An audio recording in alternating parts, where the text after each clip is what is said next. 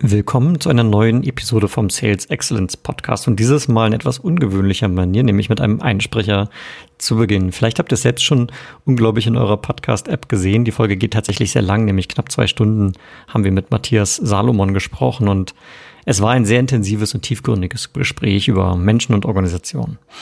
Wir haben euch Kapitelmarken in die Shownotes gepackt, damit ihr bei Bedarf schnell springen könnt. Ähm, ich selbst habe das Gespräch nochmal komplett angehört und kann nur sagen, es lohnt sich. Jan und ich waren wirklich begeistert von Matthias' Input und hoffen, euch geht es ähnlich. Gebt uns also gerne Feedback zu dieser Episode. Wollt ihr mehr davon oder doch lieber kürzer? Und am liebsten direkt bei LinkedIn. Somit wünsche ich euch nun viel Spaß mit dieser neuen Folge. Heute geht es um ein Thema, was so ziemlich jedes Unternehmen interessieren dürfte oder jeden Unternehmer, nämlich wie komme ich in vier Schritten zu planbar mehr Umsatz? Und tatsächlich fokussieren wir uns heute auf die Säule Nummer eins, nämlich den Menschen. Genau, wir werden uns angucken, wie wir eigentlich erfolgreiche Teams bauen, ja, mit denen wir dann planbar mehr Umsatz generieren. Und dazu, und da kommen wir gleich dazu, haben wir einen sehr, sehr spannenden Gast eingeladen mit einer super coolen Story.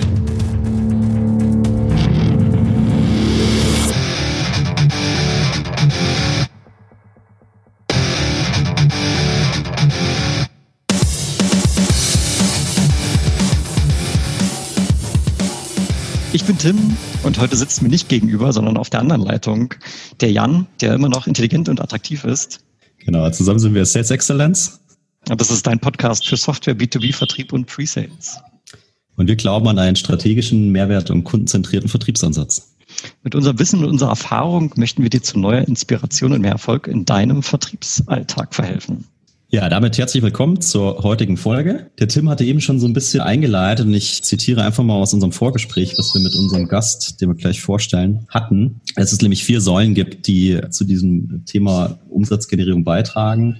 Die Menschen, die Prozesse, der Content und die Werkzeuge beziehungsweise Tools. Und die Zielsetzung ist am Ende des Tages, replizierbare Umsätze und Wachstum zu generieren. Und wir werden uns in der heutigen Folge sehr stark damit beschäftigen, wie wir genau dieses Ziel denn erreichen können. Genau, und heute habe ich mal wieder keine Hausmitteilung mitgebracht. Dafür ist die Folge viel zu weit in der Zukunft. Aber ich muss jetzt trotzdem mal einen Kommentar machen, Jan. Du hast gerade gesagt, die Menschen, Prozesse, Content und dann Werkzeuge, also Englisch und Deutsch mal wieder komplett gemischt. Ich finde irgendwie auch in diesem Fall klingt es auf Englisch einfach prägnanter. Ne? People, Process, Content, Tools geht so schön von der Lippe, aber ganz genau. Ist auch schön, dass du das sagst. Ich meine, ich versuche dir immer Gefallen zu tun, mehr Deutsch zu reden, ja. Aber danke, dass du das anerkennst, dass auf Englisch das wirklich besser klingt. Ganz genau. Und genug des Laberns, kommen wir doch mal zu unserem Interviewgast. Wir dürfen vorstellen, der Matthias. Frag mal mit, fangen wir mit einer ganz äh, banalen Frage an. Wo bist du denn eigentlich gerade, Matthias? Erstmal äh, ein liebes Hallo in die Runde und vielen Dank für die Einladung. Äh, ich bin aktuell gerade in Cartagena in Kolumbien zwar konkret auf einem Dach, äh, weil es hier sehr gutes Internet gibt.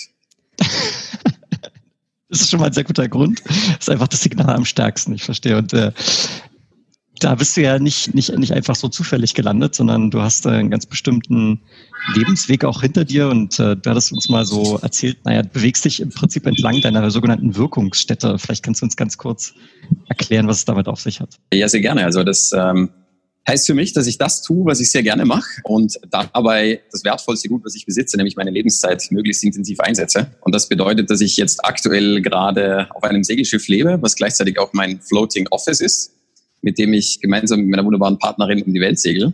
Und gleichzeitig beschäftige ich mich aber auch inhaltlich mit den Themen, die für mich sehr besonders sind. Und das ist tatsächlich die Umsatzgenerierung. Und letzteres hat schlussendlich zu ersterem geführt, weil ich ein sehr, sehr wunderbares Team äh, hatte bei meiner letzten großen äh, Anstellung, sage ich jetzt mal, als Mitarbeiter.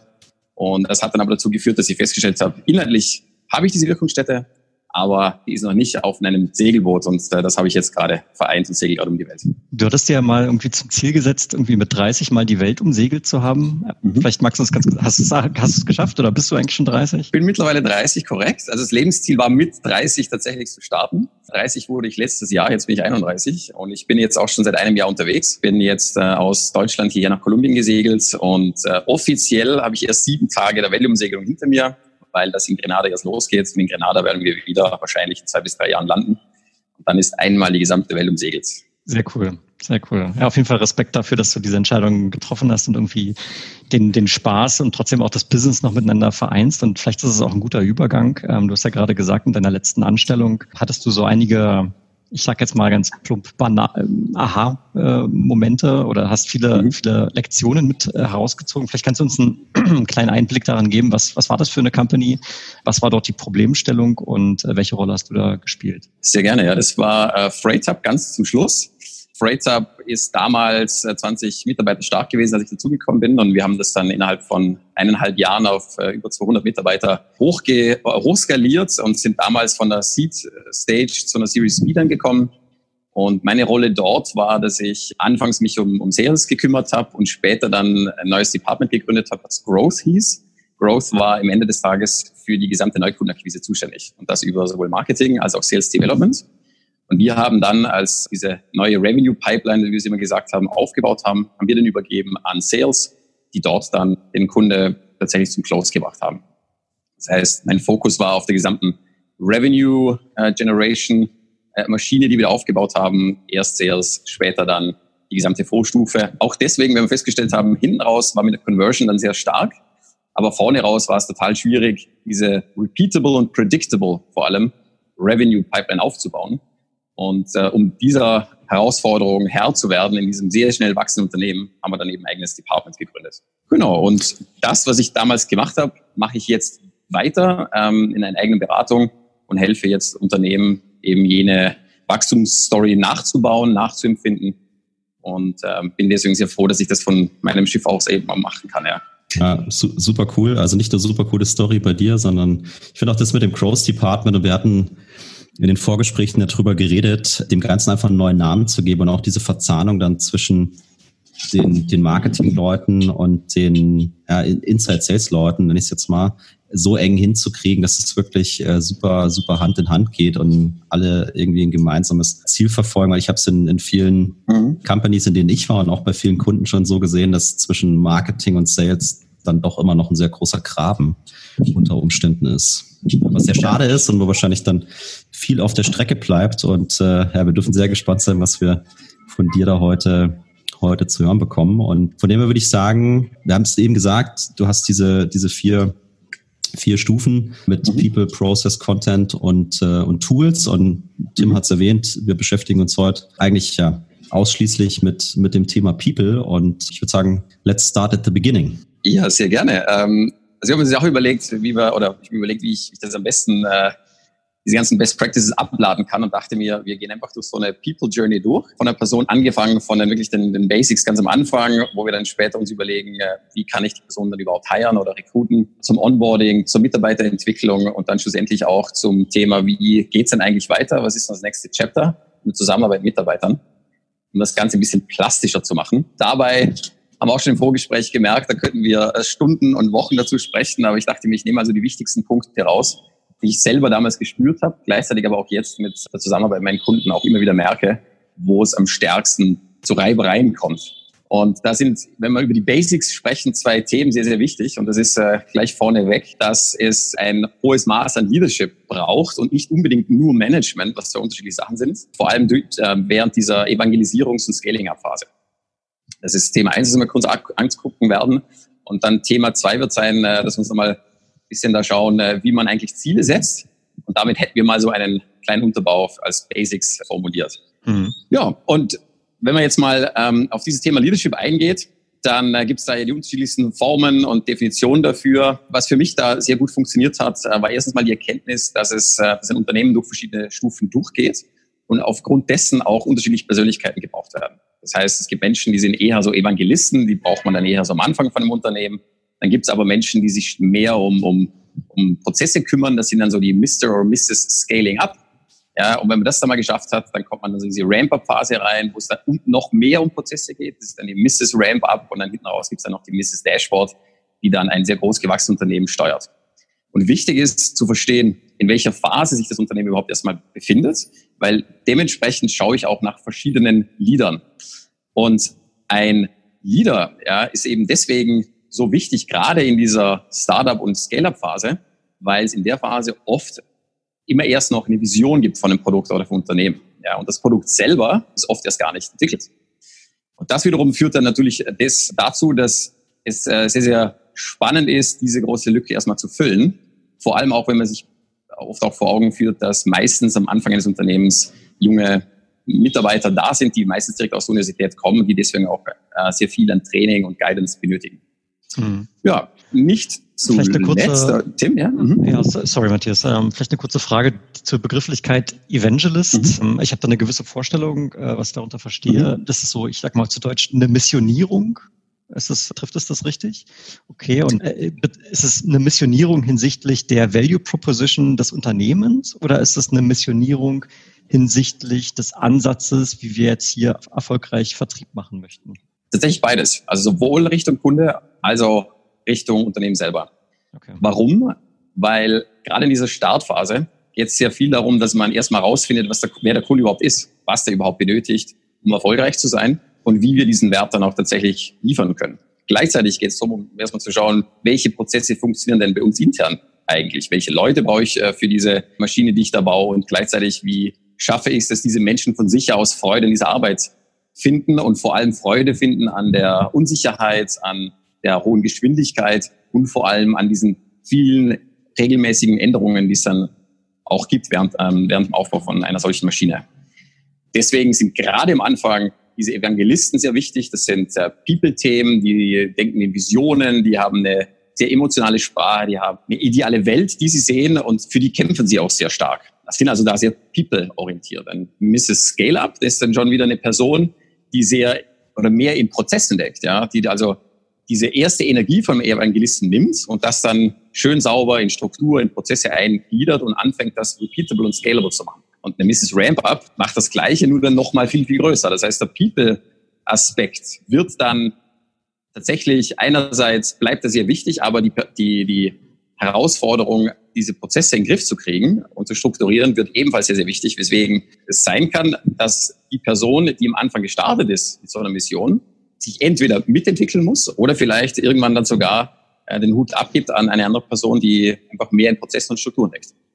Heißt also, wichtig, erste Kernbotschaft ist, in welcher Phase befindet sich das Unternehmen und welche Art von Leader benötige ich eigentlich in dieser Phase? Ist es ein Evangelist? Ist es jemand, der auf Scaling-Up-Themen guckt? Ist es jemand, der auf Ramp-Up-Themen schaut? Oder ist es jemand, der tatsächlich Dashboards liebt, das heißt Zahlen, KPIs und dann nur noch die nitty-gritty-Details von einer Maschine, die bereits gebaut worden ist, optimiert?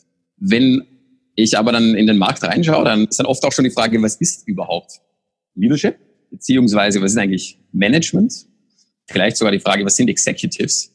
Und auch da wiederum gibt es äh, ganz viele verschiedene Arten und Weisen, damit umzugehen. Und ich für mich habe festgestellt, dass ein Manager jemand ist, der sehr gut ist, äh, Ressourcen zu verwalten. Ja? Und das kann eben sein Zeit oder Geld. Und ein Leader ist jemand, der es aber schafft, nicht nur Ressourcen zu verwalten, sondern darüber hinausgeht und Leute inspiriert, dass sie zum besten, zur besten Version von sich selber finden. Und äh, ein Executive ist jemand, der macht das ebenfalls und schafft es aber zusätzlich, dass er immer wieder Kerosin über diese ganze Maschine schüttet und das immer wieder anzündet, um nachzugucken, was gut funktioniert und was schlecht funktioniert. Und das, was schlecht funktioniert, wird ein Executive dann auch sofort vernichten und schauen, dass man dort wieder neue Prozesse aufbaut, neue People-Themen etabliert oder eben auch neue Tool-Themen etabliert.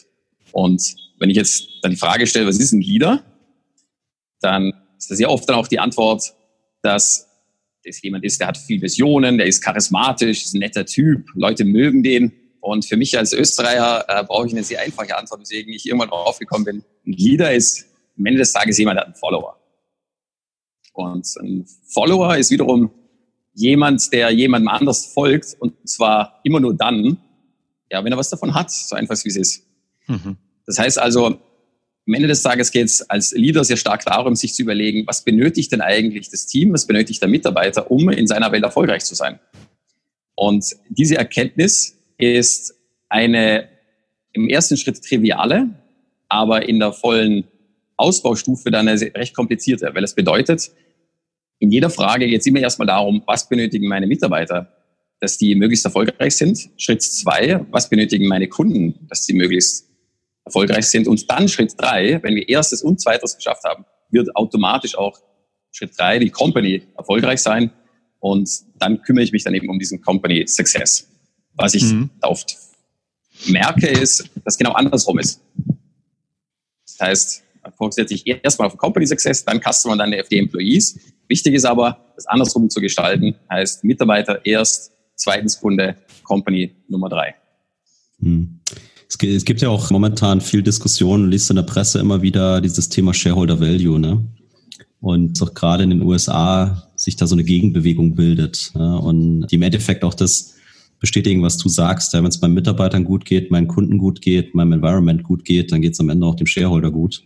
Und damit vernachlässigt man das Thema nicht, sondern ich glaube, man setzt einen anderen Fokus, der, wenn man es richtig gut umsetzt, so wie ihr das ja anscheinend auch gemacht habt, dann dazu führt, dass am Ende alle glücklich und zufrieden sind. Ja, und nicht durch sage ich mal, diesen extremen Fokus auf Shareholder Value oder Aktienkurs am Ende des Tages andere Dinge drunter leiden. Ja, also geht mir total ins Ohr und kann ich aus meiner Erfahrung auch nur, nur bestätigen. Also auch dieses Thema Führende brauchen Folgende, weil was sollen sie denn sonst führen, wenn, wenn keiner da ist, der, der mitmacht, ja.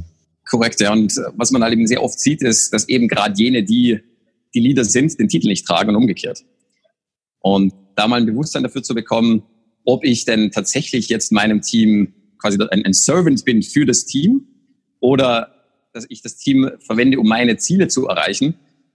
Das ist dann so eine der, der ersten Fragen, die man sich selber mal stellen kann. Und das hat auch keinen, also kein, der Zweck aus diesem, diesem, diesem Companion Success Gedanke, wie wir es am Schluss dann genannt haben tatsächlich, war, dass wir gesagt haben, wenn alle diese Companions, also die Weggefährten, mit denen ich gerade arbeite, erfolgreich sind, wenn die in deren Flow kommen, wo sie sich sehr, sehr stark fühlen, wo sie das, was sie machen, gerne tun und wo sie es noch mehr machen möchten, wo sie fast schon süchtig danach werden, dann werden die so erfolgreich sein, die werden sich sowas von motiviert an die Herausforderung ransetzen, dass das Ziel höchstwahrscheinlich besser so erreicht wird, als wenn man dieselbe Person motivieren muss und vor sich hertreiben muss. Deswegen bedeutet es eigentlich nur, je mehr er in den Flow kommt, dieser Mitarbeiter, desto stärker und desto effizienter wird er werden und desto mehr kann ich seine Talente, die er hat, auch einsetzen, um die Mission der Company voranzutreiben. Hm. Ja, habt ihr das denn damals gemacht? Also du hast ja gesagt, ihr wart 20 Leute, als du dazugekommen bist. Ihr habt es innerhalb von anderthalb Jahren auf das ja zehnfache hochgefahren, ne? Zwei, 200 mhm. Leute zu, zu kriegen. Was, was hast du vorgefunden und äh, ich, wie, wie seid ihr vorgegangen, dass, dass, dass auch dieses sagen wir, gemeinsame Verständnis geherrscht hat. So wollen wir miteinander umgehen, äh, so sehen wir dieses mhm. äh, Thema, Thema, Thema Leadership. Ist das, also kriegst du das irgendwie von heute auf morgen rein oder war das für euch auch so ein, so ein, so ein Prozess und man musste Dinge ausprobieren und sich aneinander reiben und irgendwann hat man rausgefunden, hey, das ist die richtige Definition für uns? Ja, also das ist auf jeden Fall ein sehr, sehr starker Reibungsprozess. Und jetzt in meiner Rolle war sehr, sehr dankbar, mit meinem Servant äh, Michael Wachs, ja, äh, den ich schon seit langen Jahren kenne, wo wir ein tiefes Vertrauen haben. Deswegen, ich wusste, ich hatte da für diese Mission, die wir hatten, einen sehr starken Rückgrat. Und das war ich. Warum? Weil während der Zeit natürlich extrem viel schiefgelaufen ist. Es gab unglaublich viele Herausforderungen, viele Reibungspunkte. Es war nicht immer klar, dass es funktioniert. Und irgendwann sind wir dann eben draufgekommen, dass es sehr, sehr wichtig sein wird, dass wir erstmal uns die Frage stellen, warum wir überhaupt da sind. Das heißt, wir haben dann angefangen, ein Manifest tatsächlich zu generieren, wo wir gesagt haben, so, im Kern geht es ja eigentlich darum festzustellen, warum wir das eigentlich machen, was wir machen. Und erst wenn wir das beantworten können, dann können wir uns die Frage stellen, wie wir arbeiten wollen. Und erst wenn das wiederum klar ist, können wir uns darüber Gedanken machen, was wir denn tatsächlich jeden Tag tun. Das bedeutet, wir sind da dann die, diesen harten Weg gegangen, erstmal das kommunizieren zu können für einen, für sich selber und dann aber auch ins Team hinein und haben dann eben so diese, diese drei Mannigfaltigkeit äh, für uns beantwortet. Und das hat dazu geführt, dass wir dann auch mit den Mitarbeitern auf einer wesentlich tieferen Ebene sprechen konnten und gesagt haben, der Grund, warum wir hier sind, war dann nämlich am Schluss, kann ich an der Stelle auch verraten, äh, nicht, dass wir gesagt haben, wir wollen hier jetzt ein Unicorn bauen, nicht, äh, wir wollen da jetzt die Umsätze maximieren, sondern wir gesagt haben, the purpose, warum wir hier sind, ist, weil wir evangelisieren. Ja? Wir sind diejenigen, die diese Fackel dieses neuen Unternehmens, dieser neuen Art und Weise, wie wir miteinander zusammenarbeiten, in die, in die, in die Welt raustragen und damit dem Kunde helfen können. Und das ist, was wir extern machen, Richtung Kunde hin und Richtung Markt. Und gleichzeitig haben wir festgestellt, wir für uns selber sind hier, um zu wachsen. Wir wollen den, diesen Companion Success maximieren, so stark wie wir es nur können. Und deswegen sind wir hier. Das heißt also, alles, was wir tun, zahlt darauf ein, dass ihr erfolgreich werdet. Und dann haben wir gesagt, okay, was bedeutet das jetzt konkret? Ja? Wie wollen wir arbeiten? Dann haben wir unsere wichtigsten Values definiert und die haben wir dann auch zelebriert, fast schon wie ein Kult, wie eine Sekte und haben dazu geführt, das hat dann dazu geführt, dass das einfach sehr, sehr stark und omnipräsent war. Und erst davon haben wir dann diese klassischen Sachen abgeleitet, wie ein Big, Hairy, Audacious Goal, wo wir mal in 20, 30 Jahren sein wollen, wo wir in fünf Jahren sein wollen und in einem Jahr sein wollen oder vielleicht sogar welche OKRs wir in dem Quartal haben. Wichtig war aber, diese ganzen fundamentalen Fragen zu beantworten, weil dieses What, ja, das ist etwas, was sich sehr stark ändern kann und sehr stark geändert hat auch. Und wir konnten nur deswegen diesen Weg weitergehen, weil wir wussten, warum wir das machen und wie wir, egal was da noch kommen wird, lösen werden. Ja, das, das, ist, äh, das ist extrem spannend und ich glaube, du hast dich ja da auch äh, so ein bisschen an, an Lektü von Lektüre inspirieren lassen. Ne? Du hast ja im Vorgespräch auch erzählt, du hast hier den, den Simon Sinek, hast du dir ja auch eingetan, alles angetan, ich finde ihn alle sehr, sehr gut. Also den Simon Sinek inspirieren lassen und der sagt ja auch, ich meine, das Titel seines ersten Buches ist Start with Why. Ja? Mhm. Und ich finde es extrem spannend, ja. was du gerade sagst. Ja. Wenn das Why mal festgelegt ist, egal was ich erreichen will, und das Why mal steht, dann kann es auch mal Turbulenzen innerhalb des Unternehmens oder innerhalb des Marktes oder innerhalb des Kundensegmentes geben. Solange mein Why steht, leiten sich daraus die ganzen anderen Dinge ab. Und das ist so meine, meine zugrunde liegende Führung, die ich da herziehen kann. Ja, naja, genau. Und da schließt sich auch wieder natürlich jetzt der Kreis wieder, weil wenn in diesem Why das sogar verankert ist, dass der Kunde erfolgreich wird, dann führt es auch automatisch dazu, dass auch entsprechend die Taten folgen müssen. Ja, das bedeutet halt eben auch, der Kunde, äh, der, der Mitarbeiter muss erfolgreicher werden. Und das heißt, dazu kommen wir aber, glaube ich, später nochmal dann im, Detail, dass wir da extrem viel investiert haben in Mitarbeitermotivation, in Mitarbeiterentwicklung, in Auswahl der richtigen Mitarbeiter, in ganz klarer Zielführung und auch eine Akademie und, und ganz vielen Foren, wo sich Mitarbeiter austauschen konnten und, und verbessern konnten. Also da eine Litanei an Themen entstanden, die ich so nie erwartet hätte und so auch noch nicht gelesen hatte. Aber das war am Ende des Tages dann eben ein riesengroßer Teil dieses Secret Source, warum das so geklappt hat. Und das ist, wie gesagt, auch zurückzuführen auf dieses eine Manifest, was wir dann sogar, um jetzt den, den Peter Drucker noch ein bisschen zu zitieren, Culture Eats Strategy for Breakfast, ja, das hat dann bei uns dann eben dazu geführt, dass wir diese Culture extrem stark erlebt haben. Also es war fast am Schluss ein Kult, wo wir verschiedene Gestures hatten, also ich kann mich erinnern, da gab es eine Fist of Success, da gab es nicht Stand-up-Meetings, sondern Push-up-Meetings, wo wir wirklich also Liegestützen gemacht haben. Da gab es Captain's Lunches, da gab es verschiedene Handbewegungen, da gab es eine da gab einen Shot Friday, da gab es einen Freitag, da gab es Museumsmoment, eine Wall of Fame, da gab es da gab's, da gab's eine eigene Flagge sogar, ja, mit unserem Zeichen drauf. Und das hat dazu geführt, dass es so omnipräsent wurde für jeden, dass wenn man den am drei früh aufgeweckt hätte, warum bist du hier und wie arbeitest du, was du arbeitest, egal was es ist, hätten sie das runterbeten können. Und das hat eben dazu geführt, als es dann geknallt hat, sie gesagt haben, okay, so now it's time to prove why you're here, ja.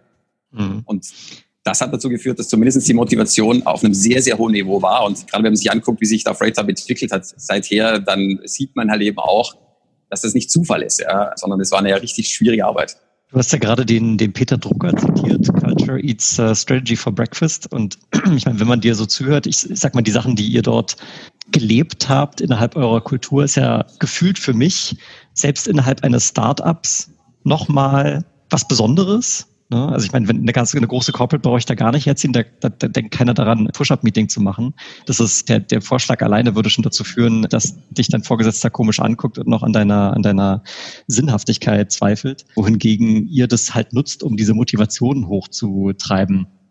Und auch hier ja. Äh, Frage an dich, dieses der Peter Drucker, den hast du jetzt genannt, hast du diese Inspiration für diese ich sag mal, Rituale? Kam das auch aus einer Lektüre heraus oder hast du das irgendwie selbst entwickelt, weil du gemerkt hast, funktioniert für mich und deswegen könnte es auch für andere funktionieren? Oder wo, wo kamen diese Infos ja. her? Also zum einen, du hattest es schon erwähnt, ein riesengroßer Fan von Simon Sinek, deswegen seine Worte fallen bei mir auf, auf offene Ohren und offenes Herz. Gleichzeitig ist es auch so, dass ich selber ein People-Typ bin. Das bedeutet, mein stärkstes Hormon ist Oxytocin. Das heißt, wenn es den Leuten rund um mich gut geht, dann geht es mir selber gut. Deswegen war auch das wieder eigentlich nur ein Selbstzweck und habe eben dadurch eben auch festgestellt, dass gerade dieses verbindende Element zwischen all diesen Individuen tatsächlich diese Kultur ist. Dazu muss man auch noch sagen, dass unsere Gründer ähm, von damals, das waren ja auch keine New Kids on the Block, ja, sondern das waren ja alles Heavyweights, die auch wussten, äh, wie man Unternehmen hochzüchtet, wie schwierig das ist. Und war deswegen, deswegen war das eben dort auch leichter, mit solchen Ideen dann auf Fuß zu fassen, die mich da eben auch haben gewähren lassen, weil wir aber auch wussten, wir werden es andersweitig nie schaffen. Ja, deswegen brauchen wir Leute, die über ihr Maximum drüber hinausgehen ein, ein, ein Schlagwort war immer Peak Performance damals. Und das ist eben tatsächlich halt eben nur möglich, wenn es eine starke Kultur gibt. Und die wiederum baut auf einer genuinen, authentischen und integren Person auf. Das bedeutet, das ist auch so die Secret Source für Leadership zusätzlich noch, Genuinität bedeutet, in sich selber hineinzuhorchen und sich einzugestehen, wer man denn ist. In meinem Fall sehr starker People-Typ, der zusätzlich noch ein bisschen auf Dopamin, sprich äh, Erkenntnisse und Leistungen steht. Dann zusätzlich, ja, wenn ich da mal genuin weiß, wer ich bin, kann ich darüber auch sprechen. Bin ich authentisch. Und schlussendlich, wenn ich das tue, was ich sage, dann bin ich integer. Und das ist auch wiederum viel leichter gesagt als im echten Leben getan, weil im echten Leben hat man andere Mitarbeiter, da hat man dann einen Vorgesetzten, der vielleicht anders denkt, oder man hat Investoren, die den Druck ausüben. Und Menschen spüren das, für was man steht. Menschen gehen dem dann auch nach, wenn man das konsequent lebt. Aber das muss man erstmal für sich selber finden, drüber sprechen und dann auch den Mumm haben, das zu leben. Und wenn man das dann tut und das Glück hatte, wie ich damals, diesen Support zu haben, äh, von allen Seiten, dann äh, gehen Türen und Toren auf. Äh, ja, da, da muss ich heute noch schmunzeln, weil es eine sehr, sehr schöne Sache war, ja. Du hattest jetzt, also wir sind ja im Prinzip noch in der Betrachtung der Basics, ne? Und wir haben jetzt ganz viel mhm. über Leadership gesprochen und du hattest aber auch gleichzeitig äh, darüber gesprochen, dass die Zielsetzung ein elementarer Teil davon ist. Und vielleicht können wir mal ja. zu dem Punkt übergehen. Sehr gerne, ja. Kommen wir nochmal zurück zu dem, was wir vorher schon mal besprochen hatten, dieses What, also was tun wir jetzt eigentlich jeden Tag? Und das waren dann für uns ganz klar vordefinierte Ziele, wo wir gesagt haben, wir fangen an im großen Bild. Also das ist das Big, Hairy, Audacious Goal, ein qualitatives Ziel, was wir niemals erreichen werden in 20, 35 Jahren. Quasi Weltherrschaft ja, in, dem, in, dem, in der Industrie. Und haben das von dort dann runtergebrochen auf ein Fünfjahresziel, ein Einjahresziel und dann am Ende des Tages auch OKRs. So, und wenn wir jetzt bei den OKRs mal starten, war halt auch dann die Frage, wie wollen wir diese Ziele gemeinsam definieren? Ja, machen wir das klassischerweise von unten nach oben im Sinne von wir, die für unser Team arbeiten, also die ganzen Leader, definieren das und spielen das ins Team hoch oder ist es umgekehrt? Und wir haben dann am Ende des Tages beides gemacht, haben also gesagt, wir wollen, dass jeder Mitarbeiter selber Hand anlegt, erstens mal selber für einen Bereich zuständig ist und dort dann selber seine eigenen Ziele ableitet. Wie haben wir das gemacht? Es gab erstens mal eine Person, die diesen gesamten Prozess verwaltet hat. Ebenfalls eine, eine Person im Team. Diese Person ist rumgegangen und hat für jeden Wachstumskanal Head, also alle Bereiche in diesem Department waren aufgeteilt in eigene Heads und äh, ist dann zu diesen Heads hin und gesagt, okay, wir haben jetzt ein Meeting vereinbart in den nächsten Wochen. Bis dahin bitte Folgendes vorbereiten. Zum einen eine Retrospective. Heißt, du schaust dir deine OKRs an vom letzten Quartal, schaust nach in, in dem letzten Quartal, wie hat das funktioniert und vor allem auch, wie hoch ist dieses, dieses Gap dazwischen. Und wenn es ein Gap gibt, warum? Und davon, zweites Leit, leite bitte ab, welche Suggestions du jetzt hättest fürs nächste Quartal. Hm. Das haben wir gemacht. Wie ganz kurz OKRs, Objective and Key Results. Also wir, wir verwenden Correct, hier so sorry. die, Ach, die Abkürzung. Ich vergaß. Ich vergaß. Also, Objekt, objektiv messbare äh, Schlüsselergebnisse, wenn ich jetzt mal plump übersetze. Ne? Genau. Ja, mehr, mehr Culpa. Ich habe ich hab hier leider sehr viel Anglizismen so tief drin. Ich, ich, das wird noch ein paar Mal passieren. Aber korrekt. Also eine Möglichkeit, eine, eine Zielsteuerung zu machen, was es auch noch gibt, ist Management by Objectives. Also wahrscheinlich dann sowas wie Organisation äh, nach qualitativen Zielen auf Deutsch. Ich weiß nicht, wie es dann da heißt. Aber eben quasi, also äh, im Inhaltlichen, um quasi da fortzuführen, Empfehlungen abzuliefern fürs nächste Quartal. So, diese ganzen Empfehlungen haben wir dann auch gesammelt und besprochen in diesem einen Meeting, wo das gesamte Department zusammengekommen ist, jeder präsentieren konnte, was in den einzelnen Bereichen gut gelaufen ist und was nicht gut gelaufen ist und dort eben dann auch ja, Empfehlungen fürs nächste Quartal abgeliefert wurden. Das Gleiche haben wir natürlich auch gemacht. Also wir Leader haben also auch uns überlegt, so wo geht die Company hin, in welche Richtung müssen wir da jetzt gegensteuern, was muss unbedingt passieren und haben dann am Ende des Tages dann unsere eigene Version abgeleitet und das dann in diesem einen Gespräch, was wir hatten mit den Mitarbeitern auch präsentiert und gesagt, schaut's mal her, das ist unser Ansatz, das ist euer Ansatz und haben tatsächlich zum Anfang gemerkt, es war noch relativ unterschiedlich, aber je stärker wir es gemacht haben, desto mehr hat sich das angenähert. Warum?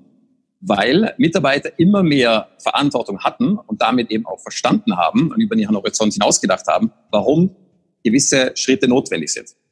So, diese OKRs wurden dann am Ende des Tages meistens ein, zwei Mal hin und her äh, gespielt zwischen diesen beiden Parteien, ja, um zu diskutieren, was jetzt dann wirklich wichtig ist und welche wir festschweißen wollen. Und die haben wir dann festgeschweißt und ab diesem Zeitpunkt wurden das dann die Ziele fürs nächste Quartal. Die Person, die ursprünglich verantwortlich war für den gesamten Prozess, hat dann auch dafür gesorgt, dass im nächsten Quartal diese Ziele auch wieder reingearbeitet werden. Das heißt, es gab erst gar nicht die Versuchung von mir zum Beispiel, dann da mit der Peitsche rumzuschwingen, sondern das hat, hat das Teammitglied selber gemacht. Und da jeder auch wusste, er muss am Ende des Quartals wieder präsentieren, wo er stand und warum er seine eigenen Ziele, die er sich selber definiert hat, eingehalten hat oder nicht eingehalten hat, war entsprechend auch das äh, wurde, wurde diese Sensibilisierung immer höher für was ein gutes Ziel überhaupt ist. was erreichbar ist und ob das auch tatsächlich realistisch ist in dieser kurzen Zeit und mit den Ressourcen, die zur Verfügung standen. Und genau. mit, einer, mit einer hohen Eigenverantwortung. Ne? Also nicht äh, alles wird von oben vorgegeben, du machst so viel von dem und bla bla bla bla bla, sondern ihr habt das in einer sehr vertrauensvollen Zusammenarbeit, nenne ich mal, die Verantwortung abgegeben, auch von der Leadership-Seite, natürlich im Kontext mit dem Gesamt-Company-Ziel, dass, mhm. dass die Leute selber aufwachen mussten und sagen mussten, okay, was, was kann ich leisten? Was, was will ich leisten? Wozu, wie weit bin ich bereit zu gehen? Und natürlich irgendwann mal den Punkt gefunden haben, wo sie sagen, okay, jetzt, jetzt fängt es an zu laufen. Genau, ja. Aber da muss man den auch noch vielleicht noch anmerken, das war schon auch eine recht klare, ich sage jetzt mal, Demokratur. Ja? Also eine Kombi aus Demokratie und Diktatur. Bedeutet, wann immer möglich, wollten wir die Mitarbeiter so stark alleine laufen lassen und auch, muss man auch sagen, strugglen lassen, wie es geht. Weil nur wenn sie strugglen, werden sie feststellen, warum etwas nicht funktioniert. Und wenn sie dann das entsprechende Rüstzeug mitbringen, wo wir sie unterstützen können, sind sie in der Lage, sich da zu verbessern. Und diese Verbesserung ist dann sehr nachhaltig.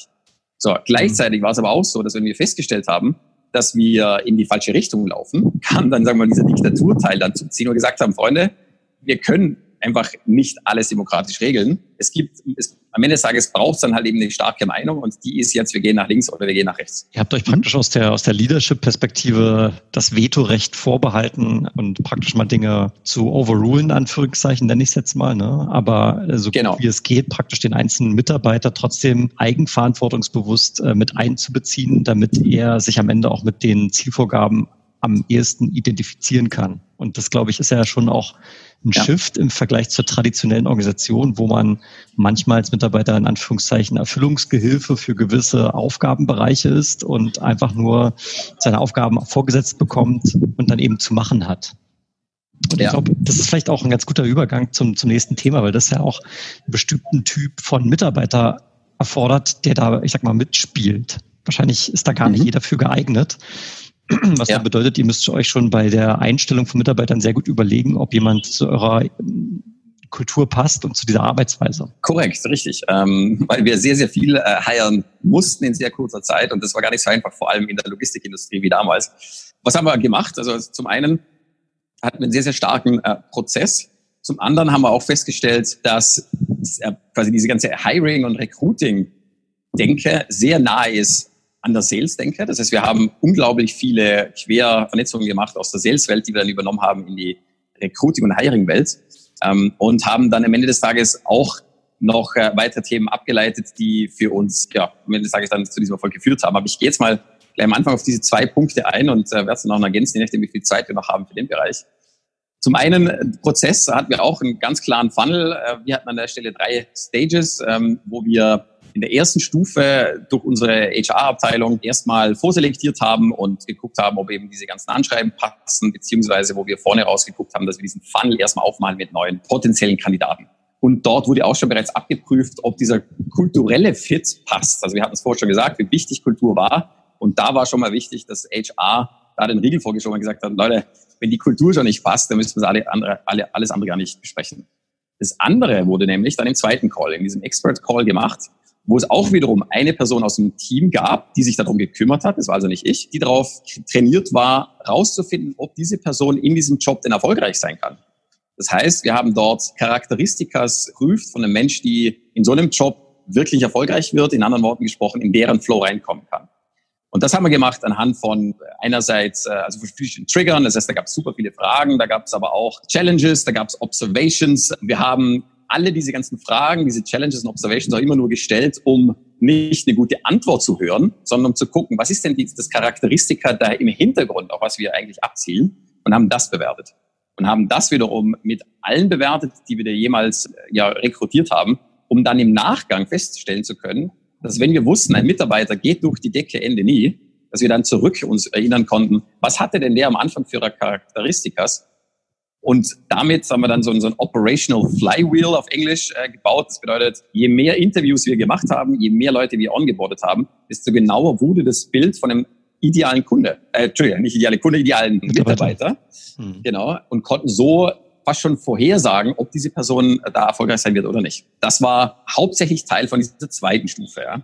Und dann gab es noch diese dritte Stufe, das war dann mit mir. Da ging es eigentlich nur noch darum, dass ich so eine Art Sanity-Check gemacht habe, ob alle Schritte eingehalten worden sind Und gleichzeitig war das dann auch schon der erste wichtige Meilenstein auf der Entwicklungsgeschichte des Mitarbeiters, weil dort bereits das Career Design angefangen hat. Das bedeutet, wir haben uns dort schon sehr viel Zeit genommen, um uns zu überlegen, wie die Person wachsen kann innerhalb des Unternehmens, in welche Rollen und wo wahrscheinlich der beste Fit ist und wie dann eben so eine Karriere ausschaut, um eben wiederum dem Anspruch gerecht zu werden, dass die höchste Mission war, den Mitarbeiter erfolgreich zu machen. Und es fängt während dem Interview bereits an. Das war also die, der Prozess. Und mhm. die die, die Parallelen zum Vertrieb sind also offensichtlich. Ne? Du hast ja initial gesagt, also so schnell wie möglich praktisch ein Nicht-Fit disqualifizieren. Das heißt, genau, ja. Äh, also ohne jetzt den Menschen zu objektivieren, verhalten ja. wir uns hier ganz ähnlich wie im Vertrieb, wo wir schnell versuchen wollen, ob eine Opportunity nun wirklich abschließbar ist oder nicht. Ähm, ja. Finde ich, finde ich genau. eine gute Parallele. Aber nicht nur das, sondern da können wir jetzt auch vielleicht dann gleich ins nächste Thema weitergehen dass wir eben gesagt haben, ganz Recruiting war am Ende des Tages fast schon eine Art Sales-Prozess. Also wir haben sau viele Analogien da eben auch geschlossen und gesagt haben, man hat auch im Recruiting vorne eine Awareness Stage, man hat eine Education Stage, man hat eine Selection Stage, eine Commitment Stage und eine Growth Stage, was genau die gleiche Journey ist wie von einem Kunde. Die haben wir auch dann auf, auf unsere ganzen HR-Themen auch über, übertragen, wo wir dann gesagt haben, Awareness, wir müssen erstmal viele Kandidaten reinkriegen. Und das war eine, eine unglaubliche Arbeit von unserem damaligen HR-Team, so viele neue Potenziale überhaupt erstmal zu finden, die in so einer Umgebung überhaupt erfolgreich werden können.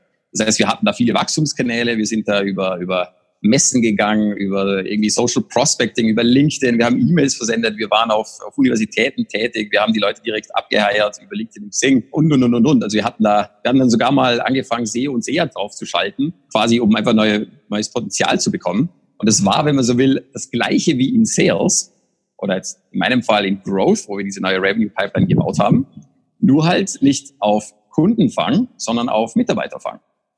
Und dann im nächsten Schritt haben wir gesagt, wenn jetzt jemand kommt, dann soll der educated werden, ja. Und das fängt auch schon mit Interview an. Deswegen hatten wir während dem Interview bereits Blogs drin, wo wir den Kandidaten Best Practices mitgegeben haben, Bücher mitgegeben haben ähm, und gezeigt haben, wie wir arbeiten und was dabei wichtig ist sodass für den Fall der Fälle, dass wir uns nicht einig werden, die Leute dennoch danach schlauer rausgehen aus dem Prozess, als sie es am Anfang waren. Und in der Selection-Phase haben wir dann gesagt, okay, wir wollen eben nicht nach guten Antworten auf irgendwelche Fragen schauen, sondern wir wollen Charakteristikas assessen, also quasi bewerten. Das bedeutet, wir haben uns dann einen ganzen Katalog an Charakteristikas zusammengeschrieben und nachgeguckt, was denn ein richtiger SDA, ein richtiger, also ein Sales Development Representative oder ein Business Development Executive oder ein Account Executive, ein Key Account Manager, ein Marketing Manager, auf welcher Stufe auch immer die standen, was die benötigen an Charakteristikas, um erfolgreich zu sein. Und die haben wir dann eben mit verschiedenen Triggern, hatte ich vor kurz erwähnt, also Fragen, Challenges und auch Observations. Wir hatten sogar einen Teil, da hieß dann Seventh Sense, wo wir gesagt haben, was glaubst du, was spürst du, wie gut die Person in der Charakteristika dann am Ende des Tages ist. Ja, und damit konnten wir dann die auswählen, die wir dann weitergelassen haben zum Commit. Das heißt, ging es dann ums Onboarding. Auch gesagt haben, es ist mega wichtig, dass der Mitarbeiter sehr bald First Value hat.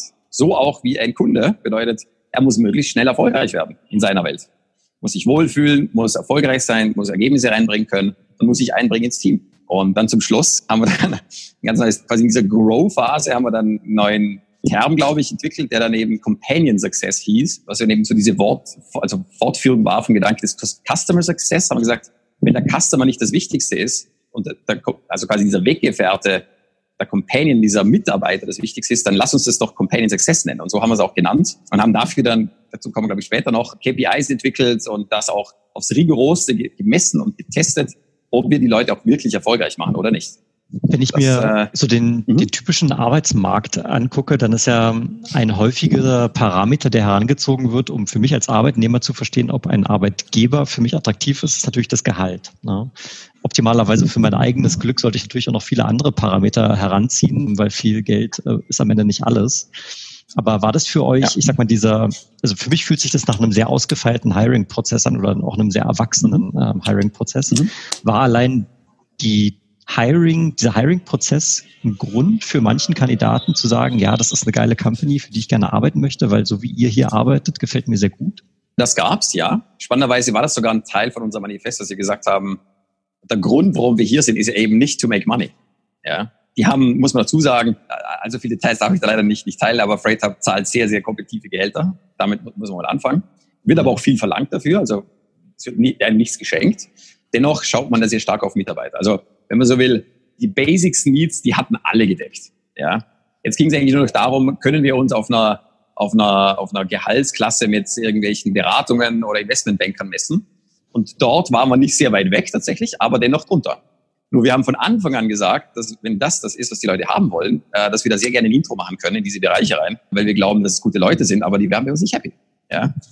Wir haben dann auf andere Punkte gesetzt, weil wir gesagt haben, wenn du hier eine Karriere starten möchtest, wo du in einem Jahr so viel lernst wie sonst in vier, fünf oder zehn Jahren, dann bist du hier eher äh, richtig.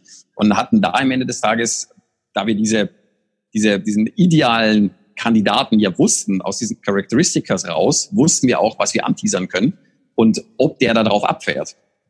Und an, an, an dem Thema Kohle hat es eigentlich tatsächlich selten gescheitert. Ja, ich glaube auch, dass das, ähm, also ich durfte jetzt auch schon einige äh, Hiring-Prozesse erleben aus, aus verschiedenen Perspektiven und teilweise auch selber, selber mitgestalten. Also das, was ihr da aufgebaut habt, ist schon, ich würde fast sagen, outstanding, ne? weil äh, ihr auch da wieder den, den Fokus irgendwie verschiebt, ne? weil ihr sagt, wir wollen dem Kandidaten schon was Gutes tun. Ja, und äh, in, in vielen anderen Hiring-Prozessen äh, hast du das Gefühl, du bist irgendwie eine Nummer, wirst da durchgeschoben, wirst nach irgendwelchen nicht transparenten Kriterien bewertet und am Ende ist dann irgendwie Ja oder Nein und bei Nein sagt dir auch keiner warum. Und äh, das, was du gerade beschrieben hast, ist ja äh, eine extrem geile Experience, ne? auch für, für, für die Kandidaten, die da reinkommen. Ja, und äh, also ich kann mir vorstellen, dass der ein oder andere erstmal was erstaunt war, so, was geht hier ab? Ist, ist, ist es überhaupt ein Hiring-Prozess oder bin ich, bin ich eigentlich schon im Onboarding? Ja? So, so hat es sich zumindest für mich äh, angehört. Auch wenn natürlich äh, allem äh, angenehm, wie das, wie das klingt, wie du gerade gesagt hast, da im Hintergrund natürlich schon eine Maschinerie und gewisse Kennzahlen und so weiter laufen, die auf Leistung ausgelegt sind, aber ja, immer mit dem Fokus, dass die, dass die, Leute, ja. dass die Leute imstande sind, diese Leistungen zu erbringen und äh, einfach auch eine Menge Spaß dann dabei haben können. Also ex extrem smart, extrem smart, was ja. ihr da gebaut habt. Ja. ja, natürlich ist das ist auch wiederum keine, also wir, war, wir es war keine, also es waren keine, keine Samariter, ja. Ähm, aber es war halt, ich würde mal sagen, wie ein Profiteam, wo man eben auch sagt, wenn du bei den Profis mitarbeiten willst, heißt es sehr viel geben. Gleichzeitig wird diesen Profis aber auch sehr viel geboten. Und wir hatten dann sogar auch die Lage, wo wir aktive Pushbacks gemacht, heißt, gemacht haben. Das heißt, ich habe Leute zurückgeschoben gesagt, weißt du was? Ich glaube, das hier ist kein Fit für dich. Ja? Weil wir das und das Environment haben. Das bedeutet, wir, wir sind an der Front. Gerade als, als Sales Development Representative fängst du jeden Tag 40 bis 50 Neins ab und das jeden Tag. Und du wirst dich fragen, warum du einen Master in deinem Leben gemacht hast. Und du wirst dich fragen, äh, warum du diese, dir dieses, dieses harte Arbeiten überhaupt antust jeden Tag. Und jetzt erzähl mir nochmal, warum du das denn tatsächlich haben willst. Ja? Und du wirst sogar nicht mal so viel verdienen wie ein Kollege in der, in der Beratung. Ja? Erzähl du mir jetzt, warum du das haben willst. Das heißt, alle diesen ganzen, auch wieder klassisches Objection Management, wenn man so will, zu sagen, wer ist denn der ideale Kunde? Was braucht der für eine Quantified Value Proposition? Also wo will der quantifizierbar stehen an einer gewissen Zeit? Und wie kann ich ihn dahin bringen? Und kann ich ihn überhaupt dahin bringen? Und wenn ich dann feststelle, ich kann es nicht, dann sage ich das dir auch. Dann sage ich auch, lieber Kandidat, du bist ein unglaublich guter Kandidat, ich hätte dich gern, aber nicht hier, weil das ist das falsche Setup für dich. Du wirst hier nicht in deinen Flow kommen und das ist die wichtigste KPI für mich als Leader von deinem ganzen Verein. Übrigens, mein Bonus hängt da auch sogar dran, an eurem NPS, also Net Promoter Score und an eurer Zielerreichung. Das heißt, wenn ihr nicht in den Flow kommt, wenn ihr nicht erfolgreich seid, werde ich nicht erfolgreich. Deswegen kann ich dich gar nicht reinlassen. Aus diesen beiden Gründen nicht schon nicht. Damit hatten wir einen recht sauberen Prozess, aber natürlich, äh, das ging nicht einfach vor der Hand. Also wir mussten da sehr, sehr, sehr, sehr oft failen und strugglen und verzweifeln fast schon auf dem Weg, fast zu, dieser, zu diesen drastischen Lösungen zu kommen. Und je drastischer wir dann wurden, desto stärker ist dann dieses Vehikel abgehoben. Ja. Also wir sind ja immer noch beim Hiring. Ähm, was, was, hast, ja, was, was, was, was, hast du, was, was hast du noch, was du uns mitgeben kannst zu dem, zu dem Hiring-Thema? Ne? Wir haben jetzt drüber. Ja, da würde ich da würde ich es äh, möglichst kurz halten jetzt. Vielleicht nur die Schlagworte dann. Äh, vielleicht ein, ein Punkt noch, wir haben jetzt so viel darüber gesprochen, äh, über sich selber herauszufinden, äh, was wir überhaupt benötigen, in diesen Flow reinzukommen. Und das bedeutet eben auch dann ganz klassisch, sich Gedanken zu machen und verschiedene Persönlichkeitstypen versteht. Da kann ich äh, euch empfehlen, zum Beispiel 16personalities.com. Das ist eine Webseite, wo man eben alle Persönlichkeitsprofile, die es so gibt, runterbrechen kann auf 16 gibt es ein sehr gutes Buch noch, äh, heißt Mini-CEO von Aaron Ross. Auch da wiederum steht sehr viel Gutes drin Work Rules ist ebenfalls ein sehr gutes Buch, zielt immer darauf ab, wirklich festzustellen, so, was gibt es überhaupt für Persönlichkeiten. Und die dann auch tatsächlich anhand von diesem Potenzial mit dem Jobprofil zu matchen. Und wenn man feststellt, es gibt eine Differenz, muss man sich, muss man sich fragen, ist das wirklich jetzt noch etwas, was ich trainieren kann oder ist es wirklich ein No-Fit? Und No-Fits mhm. gehören nicht rein. Egal, was der für eine Reputation oder sie eine Reputation hat, egal, was da für, für Universitätsabschlüsse oder, oder vorherige, mit, äh, vorherige Arbeitgeber da sind, No-Fits müssen raus. Ja. Äh, nur Fits oder Perfect Fits rein. Ja. Also das 16 Personalities, was du gesagt hast, also ich finde es auch super spannend, ich habe es auch gemacht und ja. du hattest ja vorhin, vorhin gesagt, so diese, dieses Selbstbild zu generieren. Ne? Also. Ich habe es auch meine Freundin mal machen lassen, ne? also für mich mhm. sozusagen. Und äh, ja. ich kann sagen, die Ergebnisse waren nicht identisch. Ne? Also auch das mhm. ist, ist ganz spannend, um für dich selber nochmal zu schärfen, ja. wo, wo, wo bist du wirklich. Ja? Ist bei, übrigens auch bei mir so gewesen, also ich habe das vor vielen Jahren schon mal gemacht und habe es dann jetzt in, erst vor drei Jahren wieder mal gemacht auch da hat sich was geändert. Gleichzeitig merke ich aber auch, dass ich in, gerade in den letzten wenigen Jahren sehr viel darauf investiert habe, herauszufinden, nicht wer ich glaube, wer ich bin oder wo ich glaube, wer ich sein sollte, weil ich irgendeiner, irgendeinem Vorbild hinterher eifere, sondern wo ich mir wirklich eingestehe und sage, so, wer bin ich denn wirklich? Spannenderweise hatte ich, das habe ich nie getestet, aber ich würde mal den Versuch gerne machen, mal das den Müttern zu geben, ja, und zu sagen, so, wer ist denn eigentlich dein Kind? Und ich würde mir, könnte mir sehr gut vorstellen, dass die Mutter das genau beantworten kann als das Kind selber, weil man eben diesen Blick von außen hat. Und selber, gerade wenn man junger Mensch ist, wird ja ganz oft das Problem hochkommen, dass man erstmal, man muss sich erstmal ausprobieren. Man weiß ja noch nicht so, wo funktioniere ich, wo funktioniere ich nicht, funktioniere ich nicht. Einfach nur deswegen, weil ich viele Szenarien im Leben noch nicht hatte. So, und wenn das dann mal losgeht, diese klassische Kaderschmiede, und wenn da mal wirklich äh, dieses Feuer dann geschmiedet wird und, und das rohe Eisen äh, gehämmert wird mit dem Hammer, findet man immer mehr darüber hinaus, wer man denn tatsächlich ist, wie ich finde. Aber das ist auch sehr viel persönliche Meinung jetzt. Ich weiß nicht, wie wissenschaftlich das ist, aber ich habe dann auch am Schluss nur noch gefragt, wer warst du als Kind? Oder was hättest du als Kind geantwortet und nicht, was sagst du heute? Um rauszufinden, was möglichst authentisch und möglichst am Kern ist von der Person. Heißt aber einfach tatsächlich immer nur, uh, bottom line, treat an apple as an apple and a banana as a banana, do not mix it. Wenn die Person nicht erfolgreich sein kann, dann, und auch wenn du keine Pipeline hast, dann it is a no.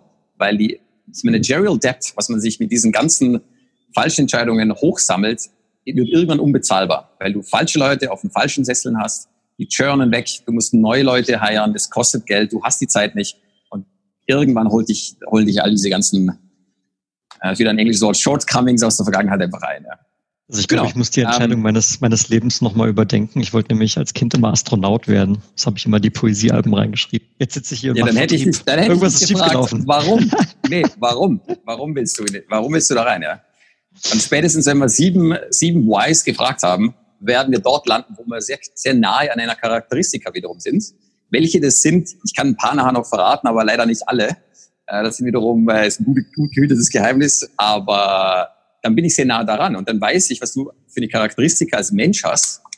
Und dann kann ich gucken, ist eben die Person, die ich jetzt gerade brauche für diesen Job, um den sehr gut zu machen, bist du das? Ja. ja. Und das können wir ableiten aus diesen ganzen Träumen aus der Vergangenheit als Kind, ja, oder auch was deine Mutter sagen würde, deine Freundin sagen würde, oder von Best Job, Worst Job oder eben Ideal Job Setup gibt es ganz viele Fragen, wie man da anfangen kann, da ein bisschen reinzustochern.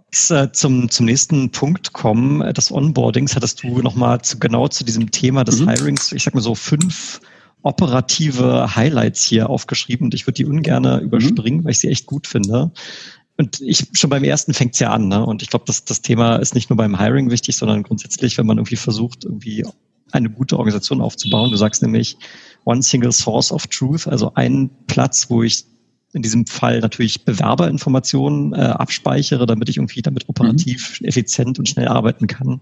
Aber vielleicht kannst du uns mal durch die, durch die Punkte durchführen. Also dieses Single Source of Truth, der mhm. Gedanke kommt daher, da wir ja so viele Menschen in diesem Prozess auch involviert hatten. Also nicht nur äh, HR und, und dieser Expert Call von einem Mitarbeiter von mir selber und von mir, also von diesen drei Persönlichkeiten, die hatte ich schon erwähnt, sondern es gab dann auch noch ein Teamlunch dazu und es gab noch Observations von anderen Menschen, die da mit reingekommen sind in diese, in diese Bewertung, haben wir gesagt, wir brauchen eben einen Ort, wo wir all diese Informationen speichern. Da gibt es viel Software.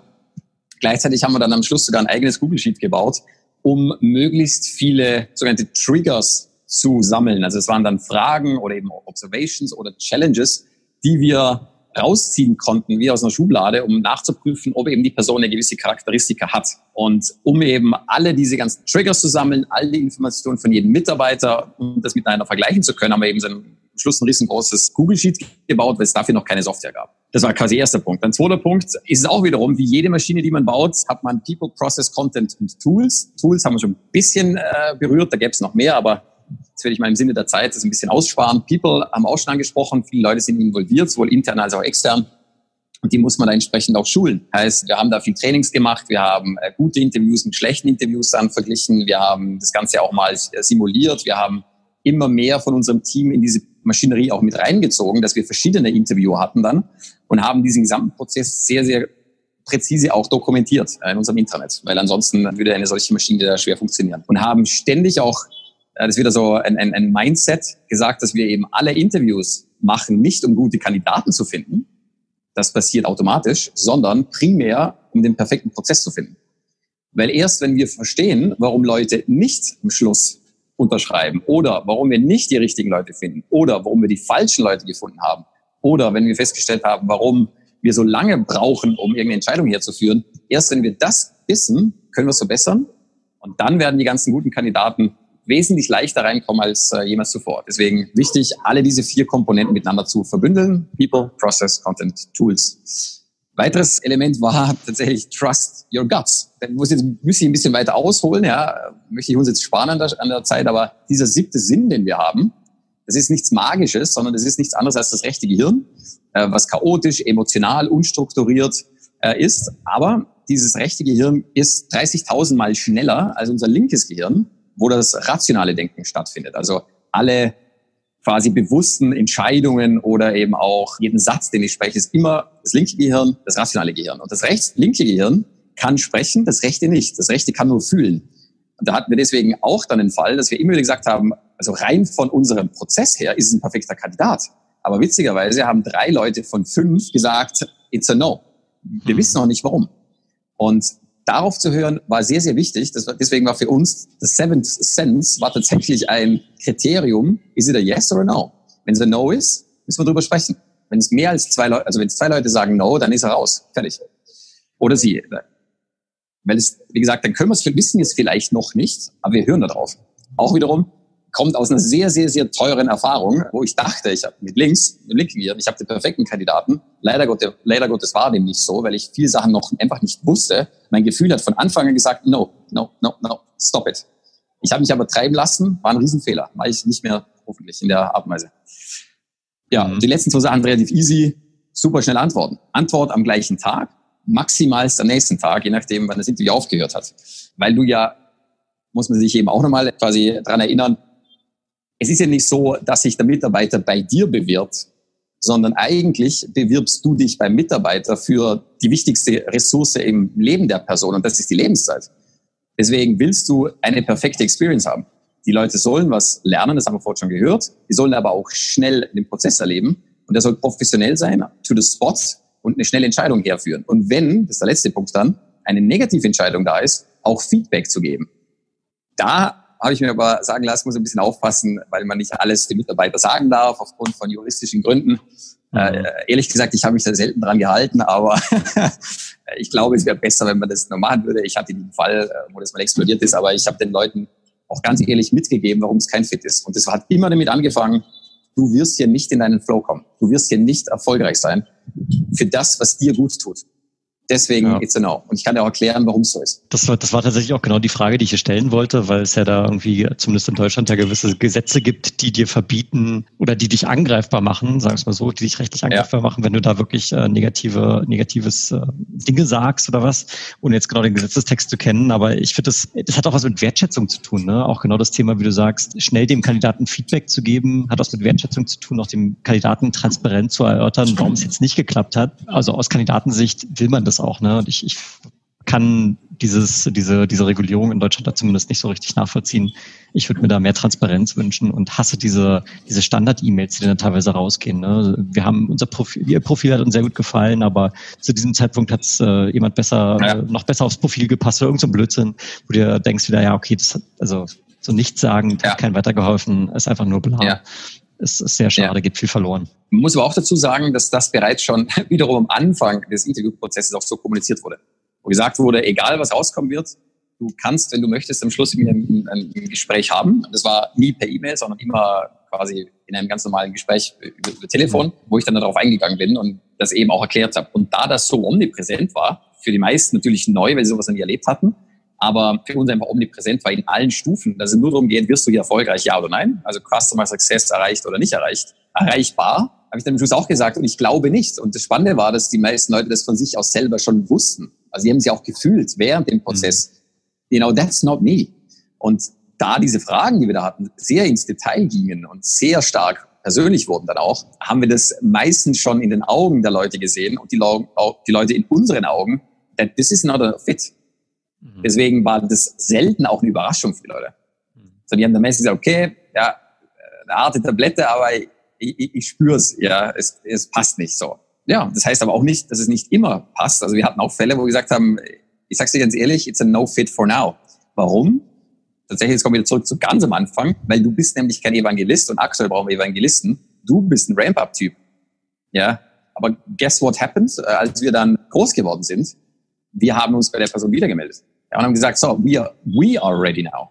Hast du immer noch Interesse? Jetzt hast du einen Fit. Jetzt können wir arbeiten. Let's do it. Ja. Hat jetzt in dem Fall dann leider nicht geklappt, weil die schon super glücklich in einem neuen Job war, aber würde ich wieder so machen. Ich, ich finde auch dieses, ähm, um, um da vielleicht nochmal einen Vergleich zu ziehen, um das, um das anschaulich zu machen. Ne? Also einerseits finde ich es extrem mutig, dass ihr praktisch diesem, diesem Bauchgefühl, also wo einfach objektiv eigentlich alles zu passen scheint, aber ihr gibt ihr, ihr nehmt euch den Mut, dem Bauchgefühl so viel Gewicht zu geben, dass wenn es bei zwei von fünf Leuten eben äh, aus dem Bauchgefühl nicht passt, dann zu sagen nein, weil ihr einfach vertraut, dass die menschliche Intuition auf jeden Fall was wert ist. Ne? Und die, ich glaube, da gibt es ja auch, vielleicht ist das eine, eine naheliegende, naheliegender Vergleich aus dem Sport, keine Ahnung, irgendwie im, im Baseball oder sowas, wo die Bälle mit, keine Ahnung, wie viel, 250, 300 kmh durch die Gegend fliegen und zwischen 50 Metern die Distanz überbrücken, wo mhm. derjenige, der diesen Ball fangen muss, ne, der hat natürlich innerhalb der Millisekunden, die dieser Ball fliegt, gar nicht die Möglichkeit, jetzt irgendwie die Flugbahn nee. auszurechnen. Das exactly. kann er nicht. Ja. Der hat, der ja. hat aber, der hat das halt schon, keine Ahnung, 50.000 Mal gesehen, wie dieser Ball dann fliegt und hat praktisch intuitiv diese Flugbahn in seinem Kopf und kann deswegen die Hand an die richtige Stelle halten, um diesen Ball ja. zu fangen. Ja, das, äh, das, das, das, ist einfach äh, spot on. spannend. ja. Weil wiederum, was ist jetzt dieses rechte Gehirn? Ja, das ist ja kein, ist ja nichts Magisches. Also ich halte da nicht viel von so emotionalen magischem Kram. Das mhm. ist nichts anderes als dein Unterbewusstsein, was alle deine aktiven Entscheidungen und jedes Wort, was du da eben rational formulierst und sprichst und, und alle Handlungen, die du gemacht hast, analysiert und nachschaut, was hast du gemacht, was ist rausgekommen und das ständig mittrackt. Deswegen braucht dieses rechte Gehirn auch so viel Rechenkapazität, weil der Mensch ja gar nicht aktiv alle Entscheidungen im Leben machen könnte, sondern ich, ich weiß jetzt die Zahlen nicht, aber ich glaube, die wenigsten Entscheidungen im, in, in unserem Tag sind aktiv und bewusst, das meiste also unbewusst. Und das wird gesteuert vom rechten Gehirn. Das Gleiche hast du natürlich auch, wenn du Menschen triffst, weil dein Unterbewusstsein ständig quasi die Checks durchläuft. Und wenn du jetzt 100, 200, 300 oder noch mehr Interviews machst, dann wirst du irgendwann mal so viel Erfahrung gesammelt haben mit deinem linken Gehirn, dass das rechte Gehirn fast schon einschläft, das rechte Gehirn sagt, I have the code, ja, straightforward. Und wenn du dann sagst, okay, äh, ich, ich sag hier ja, dann sagt dein Unterbewusstsein, stop, wrong way. Das passt nicht kann es aber nicht kommunizieren. Das ist blöde. Also man, man, man kann es quasi nicht ableiten, was es ist, sondern man muss sich dann hinsetzen und sagen, so, warum passt der nicht? Haben wir irgendwo einen Ansatz? Und daher kommt es. Und äh, das rechte Gehirn ist extrem stark. Wie gesagt, es ist 30.000 Mal schneller als das linke. Und wir denken ständig als Menschen, dass wir alles mit links steuern können. Könnte nicht weiter weg davon sein. Sondern mhm. das rechte Gehirn, diese innere Stimme, diese Intuition, die ist unfassbar wichtig. Die muss man aber auch trainieren. Das ist so ein bisschen die Quintessenz. Du hast von so was Geiles gesagt, so wie, unser Hauptziel des Prozesses war nicht unbedingt jetzt den perfekten Kandidaten zu finden, sondern auch im Sinne der Skalierbarkeit zu überlegen, was ist eigentlich, also lass uns doch bitte erstmal den Prozess optimieren. Und wir praktisch, wir, wir tun mal so, als wenn wir jetzt jemanden einstellen und benutzen diese ganzen Learnings daraus, den, den Prozess zu verbessern. Und natürlich springen dann auch mal gute Kandidaten bei raus, aber gleichzeitig wirst du halt immer besser darin, weil das oberste Ziel ist eben diesen Hiring-Prozess für diese Company, für diese Kultur, für diese Value Proposition zu optimieren. Und damit auch so eine Art äh, Selbstzweck, der aber langfristig gesehen für, für auch den unternehmerischen Erfolg natürlich ein Schlüsselelement ist. Also das ist einfach, das ist einfach so geil. Aber dieses Mindset, das habe ich sowas, das habe ich noch nie vorher gehört. Mhm. Jetzt haben wir Leute geheiert und äh, Next Step äh, in deiner Best Practice, Matthias, ist Onboarding. Ja, Onboarding können wir vielleicht ein bisschen in, in Anbetracht der fortgeschrittenen Zeit äh, kürzer halten. Vielleicht nicht auf alle Detailstufen eingehen, deswegen bleibe ich mal in der Oberfläche. Äh, wichtig war beim Onboarding für uns, äh, dass dieser Time to First Value, den wir aus Customer Success geklaut haben tatsächlich, aber dann eben auch auf Companion Success umgemünzt. Das bedeutet, wie schnell sind wir, bis der Kunde, äh, bis der, muss ich aufpassen, bis der Mitarbeiter in diesen Erfolg reingekommen ist. Das heißt, wie lange brauchen wir, bis der Mitarbeiter fully ongeboardet ist? Damit hat schon mal angefangen, das uns als wichtige KPI in unserem Onboarding-Prozess zu, zu ähm, also niederzuschreiben. Das bedeutet dann halt eben auch, ja, dass wir sehr schnell sein müssen. Und wir waren dabei, ich muss nur nach, ich, ja, ich darf es nicht, ja, das darf ich wahrscheinlich sagen. Ich glaube, nach vier Wochen waren wir so weit, dass die Person dann 100% gestafft war. Bedeutet volle Quote, volles Programm. Wir betrachten die Person als komplett ongeboardet, wie jeder andere auch. So, das wiederum geht nur, I guess you, you saw it coming, aufgrund eines ganz klaren Prozesses.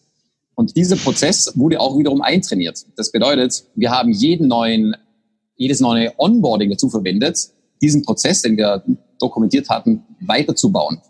Und mir war wichtiger, dass mir jemand 10 oder 20 oder 30 Verbesserungen gebracht hat, als wenn jemand sagt, wir haben jemanden fertig ongeboardet und es ist erfolgreich. So, ja, toll, I don't care. Was haben wir verbessert? Das bedeutet also auch einerseits war der Buddy, den es dann immer gab während dieser Onboardingsphase für jeden Kandidaten und auch der zukünftige Leader von der Person war angehalten, möglichst viele von diesen Learnings zu sammeln und gleichzeitig sogar derjenige, der ongeboardet wurde, musste am Ende der Onboarding-Phase eine Präsentation halten, eine ganz, ganz kleine, simple Präsentation über Verbesserungsvorschläge, die die Person hat. Für den Onboarding-Prozess. Ja, für den Onboarding-Prozess, korrekt. Das war von Anfang an klar. Also, ja, hallo, schön, dass du da bist, wunderbar. Dann gab es Team-Lunches und, und Kram und ganz viel, ganz viel kultureller Shit, ja. Entschuldigung, äh, ganz viel kulturelle schöne Sachen. Aber dann war auch klar, das Ziel ist, Time to First Value zu beschleunigen und zwar nicht für dich, sondern für den, der nach dir kommt. Deswegen, du wirst höchstwahrscheinlich auch der, der Buddy sein von der Person. Deswegen, schreib bitte überall mit, wo irgendwas nicht klar war, wo was fun nicht funktioniert hat, was zu schnell, zu langsam, nicht notwendig, gefehlt hat, wie auch immer, schreib das alles mit. Und schreib mit, was für People-Themen müssen wir verbessern, was für Process-Themen, was für Content-Themen, was für Tool-Themen. Und dann kannst du eine schöne Matrix ausbauen und du sagst, diese vier Dimensionen. Oben brauchst du drei Sachen. Das ist Continue, Start und Stop. Und wenn du das ausfüllst, hast du zwölf Felder. Und das war am Schluss die Präsentation. Mhm. Und diese Präsentation wurde gehalten und da haben wir dann sehr viel Inspiration ausgesammelt. Heißt aber, Prozess extrem wichtig und Constant Iterations. Also jeder neue Onboarding geht es wiederum nicht darum, dass der ongeboardet ist, sondern herauszufinden, warum das das beste oder das schlechteste Onboarding sein wird was wir jemals hatten. Mhm. Diesen Gedanken der iterativen Prozessverbesserung, den habt ihr anscheinend von, von A bis Z komplett konsequent umgesetzt, finde ich wirklich beeindruckend auch richtig sinnvoll. es ist auch so ein, ich sag mal, das ist wirklich so, ein, so eine kleine Idee, die aber massive Auswirkungen haben kann. Ne? Ich meine, einfach dem Mitarbeiter von Anfang an mitzugeben, hey, während der nächsten vier Wochen achte mal drauf, was könnten wir besser machen. Wenn man die Frage einmal gestellt hat, dann ist die ja präsent. Und ich bin sicher, für die meisten Kandidaten ist es ziemlich einfach, dann ein paar Dinge zu nennen. Und also finde ich einfach eine geniale Idee. Das, was du jetzt gerade gesagt hast, du hast gesagt, okay, bei euch war jetzt angesetzt vier Wochen bis zum Full Ramp, aber mhm. auch du hast ja vorhin schon davon gesprochen, dass ihr verschiedene Rollen bei euch hattet. Ich meine, Jan und ich gucken natürlich immer auf viele Dinge aus der Sales Engineering Perspektive, das heißt komplexe Produkte, komplexe Fachlichkeit und so weiter, wo ich sage, vier Wochen würde ich jetzt fast schon in bestimmten Vertriebsrollen, insbesondere wenn es fachlich und technisch wird, für unmöglich halten. Hast du da eine Meinung zu? Weil ich nämlich auch manchmal glaube, mhm. dass nämlich dieser Onboarding-Prozess vielleicht zu dass man sich zu wenig zutraut. Man könnte wahrscheinlich schneller sein, aber man sagt, okay, machen wir jetzt mal vier Monate oder machen wir mal drei Monate. Man könnte es aber vielleicht auch mit dem richtigen Prozess vielleicht auch schon in zwei Monaten schaffen, trotz der komplexen Fachlichkeit. Ja. Weiß ich nicht. Ja, ich meine, die vier Wochen ist jetzt einfach eine Zahl von, ähm, von, von der Rolle des Sales Development Representatives. Also was man sagen muss davon aus ist, wir waren ja so aufgebaut, dass es erstmal ein Growth Department gab, mit dem Ziel, Revenue Pipeline zu bauen. Danach gab es dann das klassische Sales, das hatten wir am Anfang aufgebaut, aber das kam dann erst danach dort wurde dann ein, ein neuer, wie soll ich sagen, eine neue Demo dann auch gehalten, da ging es dann los und hinten raus wurde das dann tatsächlich auf so einen Commit gebracht oder eben nicht. Heißt also, rein von der Rolle her hatten wir keine Key Account Manager und keine Executives, Account Executives bei uns im Department. Bei uns ging es vorne immer nur um äh, neue Revenue Pipeline aufzubauen. Das heißt, es waren Sales Development Representatives, Business Development Executives und Marketing Manager auf verschiedener Stufe, also angefangen von Entry Level zu Senior zu Lead oder eben zu eigenen Specialist. Und dann ist natürlich auch noch die Frage zu klären, auf welcher Stufe springt die Person rein, ja. Und da gab es unterschiedliche Zeiten. Ja. Also wir waren da im Schnitt bei vier Wochen, das ist irgendwie diese Schnittzahl, weil die meisten Rollen SDRs und BDEs waren. Und dann mhm. gab es natürlich auch nochmal andere Fälle, wo die Leute länger gebraucht haben. Wiederum die Zahl, wie lange wir brauchen, ist nicht für mich nicht kriegsentscheidend. Das können zehn Monate sein, 24 Monate, was auch immer. Wichtig ist, dass ich alles, was ich mache, mache, um diese Zahl zu optimieren. Und eben nicht, um zu sagen, okay, wir, we have achieved it, four weeks, good. Sondern zu sagen, wir machen das nächste Onboarding, um aus zwei Monaten sechs Wochen zu machen, dann einen Monat und dann immer weniger. Und mir ist egal, was normal ist in der Industrie. Ja, also ich mache da nie einen Wettbewerbsvergleich. Ich schaue einfach nur nach, wie kann ich es einfach nur besser machen. Und darauf sollte der Fokus liegen. Genau, sollen wir dann in den äh, wichtigsten und für mich spannendsten Bereich springen, und zwar Mitarbeiterentwicklung, aka Companion Success. Ja, lass uns das gerne tun. Vielleicht können wir noch einmal ganz kurz mit der Begrifflichkeit Companion, vielleicht können wir noch mal ganz kurz drauf eingehen, weil ich, ich es für mich gerne. auch noch nicht so richtig verstanden habe, was äh, sich hinter dem Begriff ja. Companion verbirgt. Verstanden, sorry, ja. Das ist eine eigene Erfindung denn tatsächlich. Ähm, wir kamen eben aus der Vergangenheit gesagt haben, ganz am Anfang, ja, äh, Company Success ist das Wichtigste. Heißt, wir müssen die Ziele erreichen, Investoren müssen glücklich sein, ansonsten kriegen wir keine neuen, keine Series A. Das war ganz am Anfang, ja. Dann haben wir relativ bald festgestellt, das können wir nicht richtig optimieren, ja, weil ich kann die Company nicht verbessern. Was ich machen kann ist, ich kann schauen, dass meine Kunden so happy sind, wie sie nur sein können. Und das heißt implizit, meine ganzen Prozesse, meine ganzen Produkte, alle Tools, der ganze Content, alle meine Leute intern müssen optimal sein, weil damit wird der Kunde erfolgreicher. Und es hat dazu geführt, wir wurden sehr erfolgreich und die Kunden waren auch sehr happy. Nicht alle natürlich, aber im Schnitt haben wir damit sehr viel erreicht. Und irgendwann haben wir dann festgestellt, dass auch wiederum der Kunde nicht die wichtigste Stakeholdergruppe für uns ist, sondern es ist der Mitarbeiter. Weil wenn ich feststelle, ich habe ein Produkt, was für die aktuelle Kundengruppe nicht funktioniert, müsste ich alle Kunden austauschen. Und wenn das mein Fokus ist, den happy zu machen, dann mache ich das nicht. Wenn ich sage, ich möchte die Company so erfolgreich machen mit dem aktuellen Produkt, was ich, ich eben, was ich eben habe, dann kann ich eben auch wiederum die Kunden, quasi kann ich die Company nicht wechseln. Aber was ich machen kann, ist, ich kann darauf achten, dass das wichtigste Gut, was ich habe innerhalb des Unternehmens oder insgesamt quasi bei allen Stakeholdern, ist eben mein Mitarbeiter, weil der steht jeden Tag an der Front und kämpft. Ja, das sind diejenigen, die die richtigen Entscheidungen treffen können, um neue Produkte zu entwickeln, die die Kunden am Ende des Tages glücklich machen oder nicht glücklich machen und sich deren Mission zu Herzen nimmt. Deswegen haben wir dann festgestellt, it's not about customer success, ja, sondern Fokus muss bei Mitarbeiter Success liegen. Ja, und dann haben wir gesagt, das ist aber unfair, weil das würde ja bedeuten, ich als quasi euer Servant, Schrägstrich Leader, bin ja kein irgendwie Mitarbeiter, sondern ich, was sind wir eigentlich? Und dann haben wir festgestellt, wir brauchen etwas, dass wir auf Augenhöhe sind. Und das, sind, das war dann quasi der Companion, der Weggefährte. Und dann haben wir gesagt, lass uns das so nennen. Also quasi, man könnte das auch Mitarbeiter-Success nennen. Heißt aber im Umkehrschluss, alle Mitarbeiter, die da drin arbeiten, egal welche Rolle, egal welche Stufe, stehen im Fokus, dass die erfolgreich werden. Und jetzt kommt's, also ich habe das vorhin schon mal kurz gesagt, bottom-up oder top-down ist andersrum. Die ganzen Leader sind unten und die Mitarbeiter sind oben. Das bedeutet, wenn ich mich um fünf Leute kümmere, bin ich deren quasi, wir, wir, haben, wir haben es dann bei uns im Department immer Servant genannt. Also mhm. ich serve fünf Mitarbeiter. Und wenn ich jetzt noch ein Lead habe, dann serve ich diesen Lead und dieser Lead servt wiederum diese ganzen Companions. Das heißt, wir drehen das Ganze um. Heißt auch umgekehrt, das machen wir es mal ganz konkret gehen wir vielleicht auch äh, in dieses Thema Companion Success damit auch rein. Das erste, das wichtigste ist bei uns auch gewesen, das zu messen. Wie misse ich jetzt, dass der erfolgreich wird? Und da haben wir gesagt, da hatten wir viele KPIs, ich nehme mal die wichtigsten raus, sie gesagt haben, was haben wir denn für ein NPS? Einfach so gefühlt, der Net Promoter Score, würden die Mitarbeiter ihrem besten Freund empfehlen, hier zu arbeiten. Und wenn der eine gewisse Stufe unterschritten hat, bedeutet das, ich mache einen Fehler, nicht sie, sondern ich als deren Leader. Das heißt, ich muss es verbessern.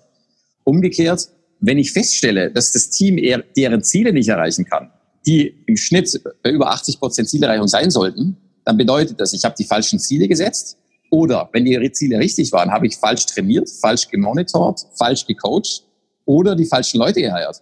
Auch wiederum mein Fehler. Aber das war wiederum ein KPI dafür zu sagen, werden die Leute, erreichen die Leute ihre Ziele? Oder auch, wir hatten auch sogar Ziele mit drin, wo wir gesagt haben, wie viele Career Advancements gibt's, also irgendwelche Gehaltserhöhungen oder Jobtitel-Raises. Auch wiederum nicht, weil es leicht war. Das Gegenteil, es war unglaublich schwierig. Aber daran können wir messen, ob wir die Leute promoten müssen, weil sie nämlich alle ihre Ziele erreicht haben. Und dahin willst du eigentlich gehen. Damit mhm. kannst du messen, ob du die Leute erfolgreich machst oder ob du sie auf Distanz hältst und für dich buckeln lässt, ja, für deinen eigenen Nutzen, wovon sie nicht profitieren. Und wenn du das machst, wirst du entweder Leute heiren, die nicht in einem sehr, sehr guten Team arbeiten wollen, also sorry, die, die sehr schnell zu anderen Teams wechseln, weil wir sagen, das sind hier keine A-Plus-Performer, also das sind keine Leute, die richtig hohe Ansprüche haben. Oder du hast am Ende des Tages dann ja Leute da, die keine großen Ansprüche generell haben. Ja. Ähm, das habe ich den Faden verloren. So, anyways, mhm. ja. du willst gucken, dass also, du das auch messen kannst. Was ich da so ein bisschen raushöre, ist, dass ihr also als Servant, um mal in eurer Terminologie zu mhm. bleiben, bei Unterperformance auch jetzt nicht unbedingt als erstes die Schuld in Anführungszeichen beim Mitarbeiter sucht, sondern erstmal auf euch selbst guckt und zu sagen, okay, was können wir denn an unseren Prozessen, an der Zielsetzung, am Enabling, am Onboarding und so weiter besser machen, um eben äh, so eine Situation zu vermeiden. Und das erinnert mich jetzt gerade, und das ist deswegen muss ich gerade so ein bisschen schmunzeln. Kennst du den, den Jocko Willenick, Extreme Ownership, der auch praktisch dieses Mindset vertritt. Nee, kenne ich nicht. Alles, ja, vielleicht, vielleicht spannend, auch für, sowohl für die Hörer als auch für dich, der praktisch dieses Mindset vertritt. Alles, was bei mir im Unternehmen, in meinem Leben, was auch immer ich mir jetzt gerade anschaue, passiert, ähm, ist erstmal darauf zurückzuführen, wie ich mich verhalte und nicht die Schuld irgendwo extern zu suchen. Und äh, genau. Also ja. das nur, das, deswegen muss ich gerade ja, als du das gesagt hast. Mein lieber Tim, das war unser zweiter Wert tatsächlich.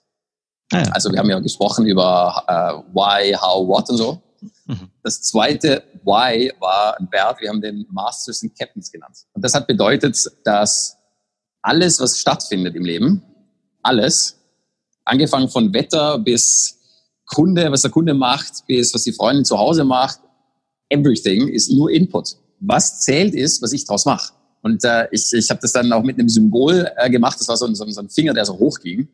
Das war eine kleine Geschichte dazu, war, habe ich meinem kleinen Bruder abgeholt im Kindergarten, ja, und habe ihm gesagt, er soll seine Jacke bitte mitnehmen. Dann kommt ein kleines Mädchen von der Seite und nimmt meine Hand und sagt, man soll nicht auf andere Menschen zeigen, sondern soll es umdrehen und dann stellt man fest, drei Finger zeigen zurück. Und das, wenn man das konsequent final lebt, führt es dazu, dass ich dann feststellen muss, alles, was funktioniert, ist deswegen so, weil die Leute, die da sind, einen richtig guten Job gemacht haben. Und alles, was nicht funktioniert, ist, weil ich irgendwas noch nicht gecheckt habe, ich zu langsam bin, die falschen Sachen mache, falsch hire, falsch Mentor, falsch Coach, falsch optimier, beziehungsweise nicht noch nicht noch nicht meinen Nachfolger gesucht habe, der besser ist als ich. Also ich bin noch nicht gegangen, ebenfalls ein Fehler von mir. Heißt also, alles, was stattfindet, ist just input.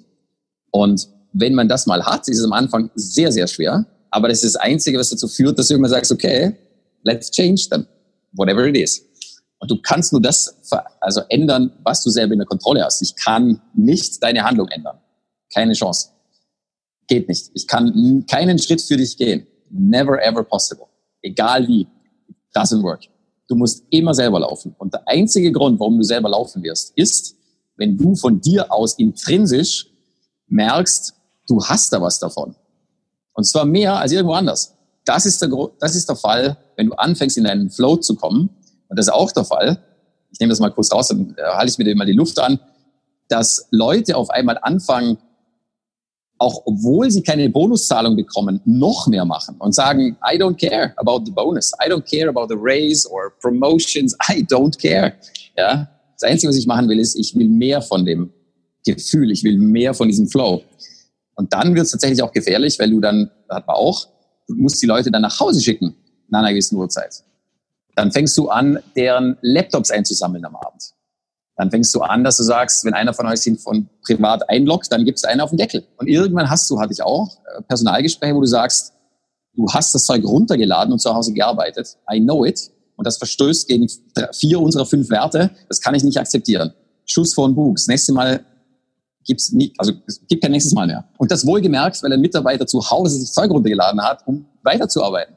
Also das ist, es kann auch gefährlich werden, ja. Aber da auch wiederum wichtig, weil ich sage, der einzige Grund, warum ich das mache, ist, weil ich nicht will, dass du dich verbrennst, weil wenn du verbrennst, dann bringst du uns nichts mehr, dann komme ich nicht in meinen Flow, du auch nicht. Insofern, ergo, don't do it. Ja, lass uns jemand heiren, dann musst du nicht so viel machen. Ja, aber ich will doch. Anderes Thema. Also weißt du, da wird total, das wird total verrückt, ja. Fair, fair enough. Gut. Also ich, ich pack mal das, das Video von diesem, äh, von diesem Jocko, packe ich mal in die Show Notes. Der war früher mal so Navy SEAL Extreme Ownership. Ähm, passt inhaltlich ja ganz gut. Ah, doch, den kenne ich. Den kenne ich dann doch. Jetzt also ich glaube, dann kenne ich ihn, dann kenne ich ihn, dann kenne ich ihn. Sorry. Ja. Bei Navy SEAL hat das gezündet, ja. ja. Bei Navy SEAL Drill hat's bei Matthias geklingelt. genau. Äh, ich würde jetzt quasi wenn ich es von mir aus sagen darf, weil ich weiß, ich rede immer sehr viel, immer nur ein paar Best Practices nochmal raushauen, ähm, dann können wir auch diesen Thema, dieses Thema Companion Success abrunden. Äh. Wenn es für euch okay ist, natürlich. Absolut. Absolut. Ja, okay. So, also Seine haben wir schon gesagt, auch während dem Interview geht Companion Success los. Das heißt, teile dort deine most valuable insights. Ja? Quasi erzähl den Leuten deine Secret Source. Gib denen deine Bücher, deine Assets, deine Leuten, denen du nacheiferst. Sag es denen. Wenn sie es brauchen, nennen sie es. Wenn sie nicht, dann werden sie es in die Tonne kloppen. Punkt ist, sie spüren, du machst die erfolgreicher von Anfang an. Das Zweite, geht dann eigentlich nahtlos dran weiter, Karrieren. Denk daran, wie du Karrieren entwickeln kannst. Und zwar fang damit an im Interview. Das heißt, im Interview sprichst du bereits darüber, wo sie in sechs Monaten, in zwölf Monaten, in einem Jahr, in zwei Jahren, irgendwas stehen werden. Und zeige das auch, indem du ganz klare Karrierepfade vorgibst, wo du sagst, du kannst Experte werden im gewissen Bereich, du kannst General Management machen oder du kannst ein Leader werden. Kommt darauf an, wie du dich entwickelst und die Charakteren und die, und die Kriterien werden wie folgt sein. Wissen wir von Anfang an. Zusätzlich habe vorher schon gesagt, keep the score. Also wir haben jetzt schon ein paar KPIs gehört. Ähm, ein ganz wichtiger war tatsächlich noch, den hatte ich vorher vergessen, war der Growth Score. Ja, das hat bedeutet, wie viel Implementierungen und Iterationen machen wir denn? Und zwar pro Team, pro Wachstumskanal, pro Person. Wer hilft denn wie viel mit, dass wir diese gesamte Organisation äh, wachsen lassen können?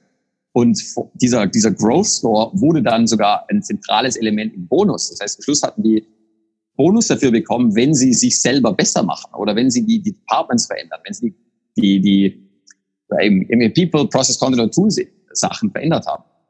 Das ist mit eingeflossen und es wurde mitgetrackt. Und wir haben dann auch bewiesen, dass wir, Schluss hatten wir, glaube ich, 1000 Projektstunden pro Quartal, was wir nebenberuflich mitgemacht haben, einfach nur, um die Maschine zu verbessern und dass auch die Leute besser werden. Mhm. Das ging auch nur deswegen, sorry, ja, da glaube ich, du willst was sagen? ja, ja, ich, ich muss, ich muss äh, auch hier wieder schmunzeln, weil ich auch schon viele Organisationen erlebt habe, wo, ich meine, du kommst in, in ein neues Unternehmen rein und das äh, habe ich jetzt in meiner Karriere auch schon ein paar Mal gemacht und ich sag mal, wenn man von außen reinkommt, hat man immer noch mal einen anderen Blick auf die Dinge. Und es ist wirklich nicht schwierig, innerhalb von kürzester Zeit Dinge zu identifizieren, die man besser machen kann. Auch Mhm. Ich sag mal auch abteilungsübergreifend ist es, ist es nicht schwierig. Und dennoch beschleicht mich immer wieder so ein bisschen das Gefühl, und vielleicht ist das auch mein Thema, weiß ich nicht, könnt ihr mir bestätigen, dass wenn man praktisch abteilungsübergreifend anfängt, mal gewisse Dinge anzusprechen, wo man glaubt, man könnte da was besser machen. Hey, was, wie wäre es denn hier im Onboarding noch besser zu machen? Oder wie könnte man denn hier vielleicht noch diesen Vertriebsprozess besser machen? Oder vielleicht auch im Presales irgendwas besser machen? Manchmal erkennen die Leute das vielleicht so an, was man sagt. Ich gehe dann immer mit diesem mulmigen Gefühl nach Hause, dass sich nachhaltig nicht wirklich was daran ändert oder mir wirklich jemand zugehört mhm. hat und aktiv daran Interesse hat, jetzt wirklich dann eine positive Veränderung vorzunehmen, obwohl vielleicht anerkannt wird, dass der Punkt, den man da einbringt, eine Relevanz hat. Und, und ihr sagt ja wiederum, wir machen es sogar als Teil deiner Verantwortung des Mitarbeiters, dass du uns sagst, wie können wir hier uns noch besser aufstellen. Und auch das ist ja ein totaler, also ein 180-Grad-Wechsel im, im Mindset. Ja. Da, also du, du greifst quasi fast schon einen Punkt wieder, wieder, wieder vor, ja, zu dem wir später gekommen wären. Äh, weil das ist auch so eine, so eine Notwendigkeit aus diesem schnellen Wachstum, was wir da hatten. Hätte ich das alles selber machen müssen, keine Chance, ja. Keine Chance hätte ich das geschafft. Weil so schnell hätten wir gar nicht heiraten können. So schnell hätten wir gar nicht die verschiedenen Profile abändern können in dieser sehr, sehr kurzen Zeit, wie wir dann tatsächlich gewachsen sind. Ich, ich hatte ja auch, also ein Tag, äh, oder mein Tag war eh sehr, sehr, sehr, sehr lange. Nicht, weil ich so, äh, weil ich musste, sondern weil ich wollte, ja. Ähm, dennoch hätte mir die Zeit gefehlt. Deswegen war es unumgänglich, dass wir alles delegieren mussten. Ja, das ging sogar so weit, dass wir gesagt haben, also einer unserer äh, Werte wiederum hat das dann gespiegelt, ähm, dass da drin stand, als einer der, der quasi Sprüche, was das bedeutet, äh, stand dann wortwörtlich drin, make yourself redundant, ja, and put yourself out of the equation. Immer und überall. Das hieß so viel wie, alles, was du jetzt gerade machst, bau das so auf, dass du in Urlaub gehen kannst und nichts passiert. Was wiederum schwierig ist für die meisten gerade Manager, weil die ja nur Ressourcen verwalten und dafür brauchst du ja den Verwalter. Aber ein Leader, der das mal verstanden hat, der fängt dann damit an und sagt, I'm not necessary yeah, for the daily, daily work. Ich kann eine Woche, zwei Wochen weg sein, das ist gar kein Problem. Das Einzige, was vielleicht einbricht, ist die Zukunft, ja. Weil wir aufhören, neue Sachen aufzureißen und neue Sachen zu starten und immer wieder das alles kritisch hinterfragen. Aber man soll meiner Meinung nach, gerade als Leader, das Zeug also delegieren. Und das bedeutet, erstmal rauszufinden, was ist das Problem und rauszufinden, was könnte eine Lösung sein, ein Framework dafür zu bauen, was man immer und immer wieder drehen kann. Und dann zu sagen, so, Freunde, who wants it? Ja, und dann wird das übergeben an den nächsten, so dass man am Schluss eigentlich äh, nur noch rumrennt und den Leuten auf den Schulter klopft und sagt, äh, schön, dass ihr da seid, wie fühlt ihr euch? Ja, und die sagen, go out of the way, I have a challenge to fix. Ja, okay, dann let's go. Das ist also nächster Punkt schon wieder, alles soll delegiert werden. Das Einzige, was ich nicht delegiert hatte, warte mal, was war das eigentlich? Ich weiß es gar nicht mehr. Gab es überhaupt was? nee, nee, nee, ich habe alles delegiert. Ich habe dann sogar, als ich dann gegangen bin, ganz am Schluss, habe ich auch gesagt, also mein Nachfolger, naja, also was soll der können? Also der, der soll quasi, der soll quasi sich selber aus der Equation rausnehmen, ja. Weil das Team läuft ja schon alleine. Also die, die funktionieren als, als, äh, als Team, die, der soll quasi, soll vielleicht einer sein, der Vorschub nach vorne bringt. Und, das ist auch das nächste Thema, es muss einer sein, der so ein Mr. Dashboard ist, ja, der, der sehr gut mit Zahlen kann, der, der Prozesse liebt, der noch mehr auf Zahlen steht als ich, weil das ist nicht meine Stärke. Ich bin ein Evangelist und ein Scale-Up-Typ, bisschen Ramp-Up noch. Aber wenn die Maschine mal steht, ich werde die nicht aufs Tausendste äh, optimieren. That's not my job, ja. So. Punkt ist, delegieren. Nächster Punkt ist, sharpen the saw. Ja, das bedeutet auch, wir haben, wir haben, wir hatten am Schluss eine eigene Growth Academy gegründet, wo die Mitarbeiter selber Lectures gehalten haben für Themen, wo sie persönlich und fachlich weiterkommen, um damit einerseits deren Bonus zu bekommen, weil das Teil sogar vom Bonus war, und andererseits aber wiederum andere Leute verbessert. Und ich selber habe aus diesen Lectures sau viel rausgenommen. Also ich bin selber extrem gewachsen, weil um mich hat sich ja fast niemand gekümmert, ja, weil wir alle so busy waren. Aber da hat, hat sich dann das Team um mich auf einmal gekümmert. Das wussten die teilweise dann gar nicht, bis ich denen gesagt habe. Ich gesagt habe, Leute, ich lerne von euch mehr als umgekehrt. Deswegen Dankeschön, dass ihr im Team überhaupt drin seid. Ähm, wir hatten Team-Trainings, Weekly-Trainings. Wir hatten auch Feedback an mich, was jeder einsehen konnte. Ja, jeder Einzelne hatte eine, äh, quasi, wir, wir hatten Asana als Projektmanagement-Tool und dort haben wir alle One-on-Ones äh, organisiert. Und einer der Tasks war, gib mir Feedback, warum ich euch nicht erfolgreich mache. Es gibt sogar, gab sogar einen eigenen, äh, einen eigenen Spruch dazu, wo drin stand, quasi, entlasse mich und warum machst du es? Also nicht ob oder vielleicht, sondern tu es. Ja, gib mir die, gib mir die Gründe, warum. Auch wiederum, dass ich besser werden kann. Also ich jetzt als Leader, ja, nicht ihr als, also quasi auch als Companion damit. Ja, das muss ich jetzt da, da sind an, wir ja auch äh, wieder äh, inspiriert ja. durch ähm, korrekt korrigiere mich, wenn ich falsch liege. Ähm, Stephen Covey, ne? die sieben Habits of Highly Effective People. Ich glaube, Habit Nummer fünf oder so oder vier, Sharpen the Saw. Und ich glaube, der, der Jan erzählt ja auch immer ah. ganz gern die Anekdote, ne? Wenn ich äh, acht Stunden Zeit habe, dann verbringe ich sieben Stunden damit, die Axt zu schärfen und eine Stunde damit tatsächlich den Baum zu fällen. Also auch hier wieder konstante, konstante Verbesserung, nicht nur auf Prozessebene, sondern auch eben auch für das, für das Individuum, ja. Wie du es ja in deinem ja, Beispiel ich mein, gerade erläutert hast Ich meine, dort wird es jetzt so ein bisschen, ich komme gerade wieder in, ins, ins, ins Labern rein, ja, aber es ist ähm, wichtig, dass sich dort diese ganzen Sachen wieder finden. Also wenn ich sage, einer der Values war bei uns Thriving for Excellence. Das bedeutet, ich will nicht besser sein als der Competitor. I don't care, was der Competitor macht. Ja, I want to outfrustrate my own inner devil. Das heißt so viel wie, ich will jeden Tag morgen aufstehen und feiern, dass ich heute schlechter bin als morgen. Das heißt, ich will jeden Tag besser werden. Und das heißt auch, immer wenn ich was gefunden habe, gibt es einen Growth Score. Und immer wenn ich einen Growth Score gesammelt habe, dann habe ich am Ende des Tages mich selber verbessert. Und das heißt halt auch, ich kriege sogar noch einen Bonus dafür gezahlt, dass ich mich verbessert habe. Und das mhm. heißt auch, ich als Person werde erfolgreicher in dem, was ich hier mache. Das heißt, mein Flow-Level steigt. Das heißt also, das Beste, was ich machen kann, ist, zu schauen, was nicht funktioniert. Weil ich damit wachse, weil ich damit besser werde, schneller werde, mehr Kohle kriege und nicht irgendwann befördert werden muss. Warum? Weil ich den Job so gut mache, dass ich hier nicht mehr weiter wachsen kann. Ja? Mhm. Das heißt, das sind diese Flywheels, die entstehen, die immer schneller werden, weil du auf einmal KPIs hast, die das messen, Prozesse hast, die das unterstützen, People hast, die so denken, die Kultur so aufgebaut ist, dass die Leute verrückt werden.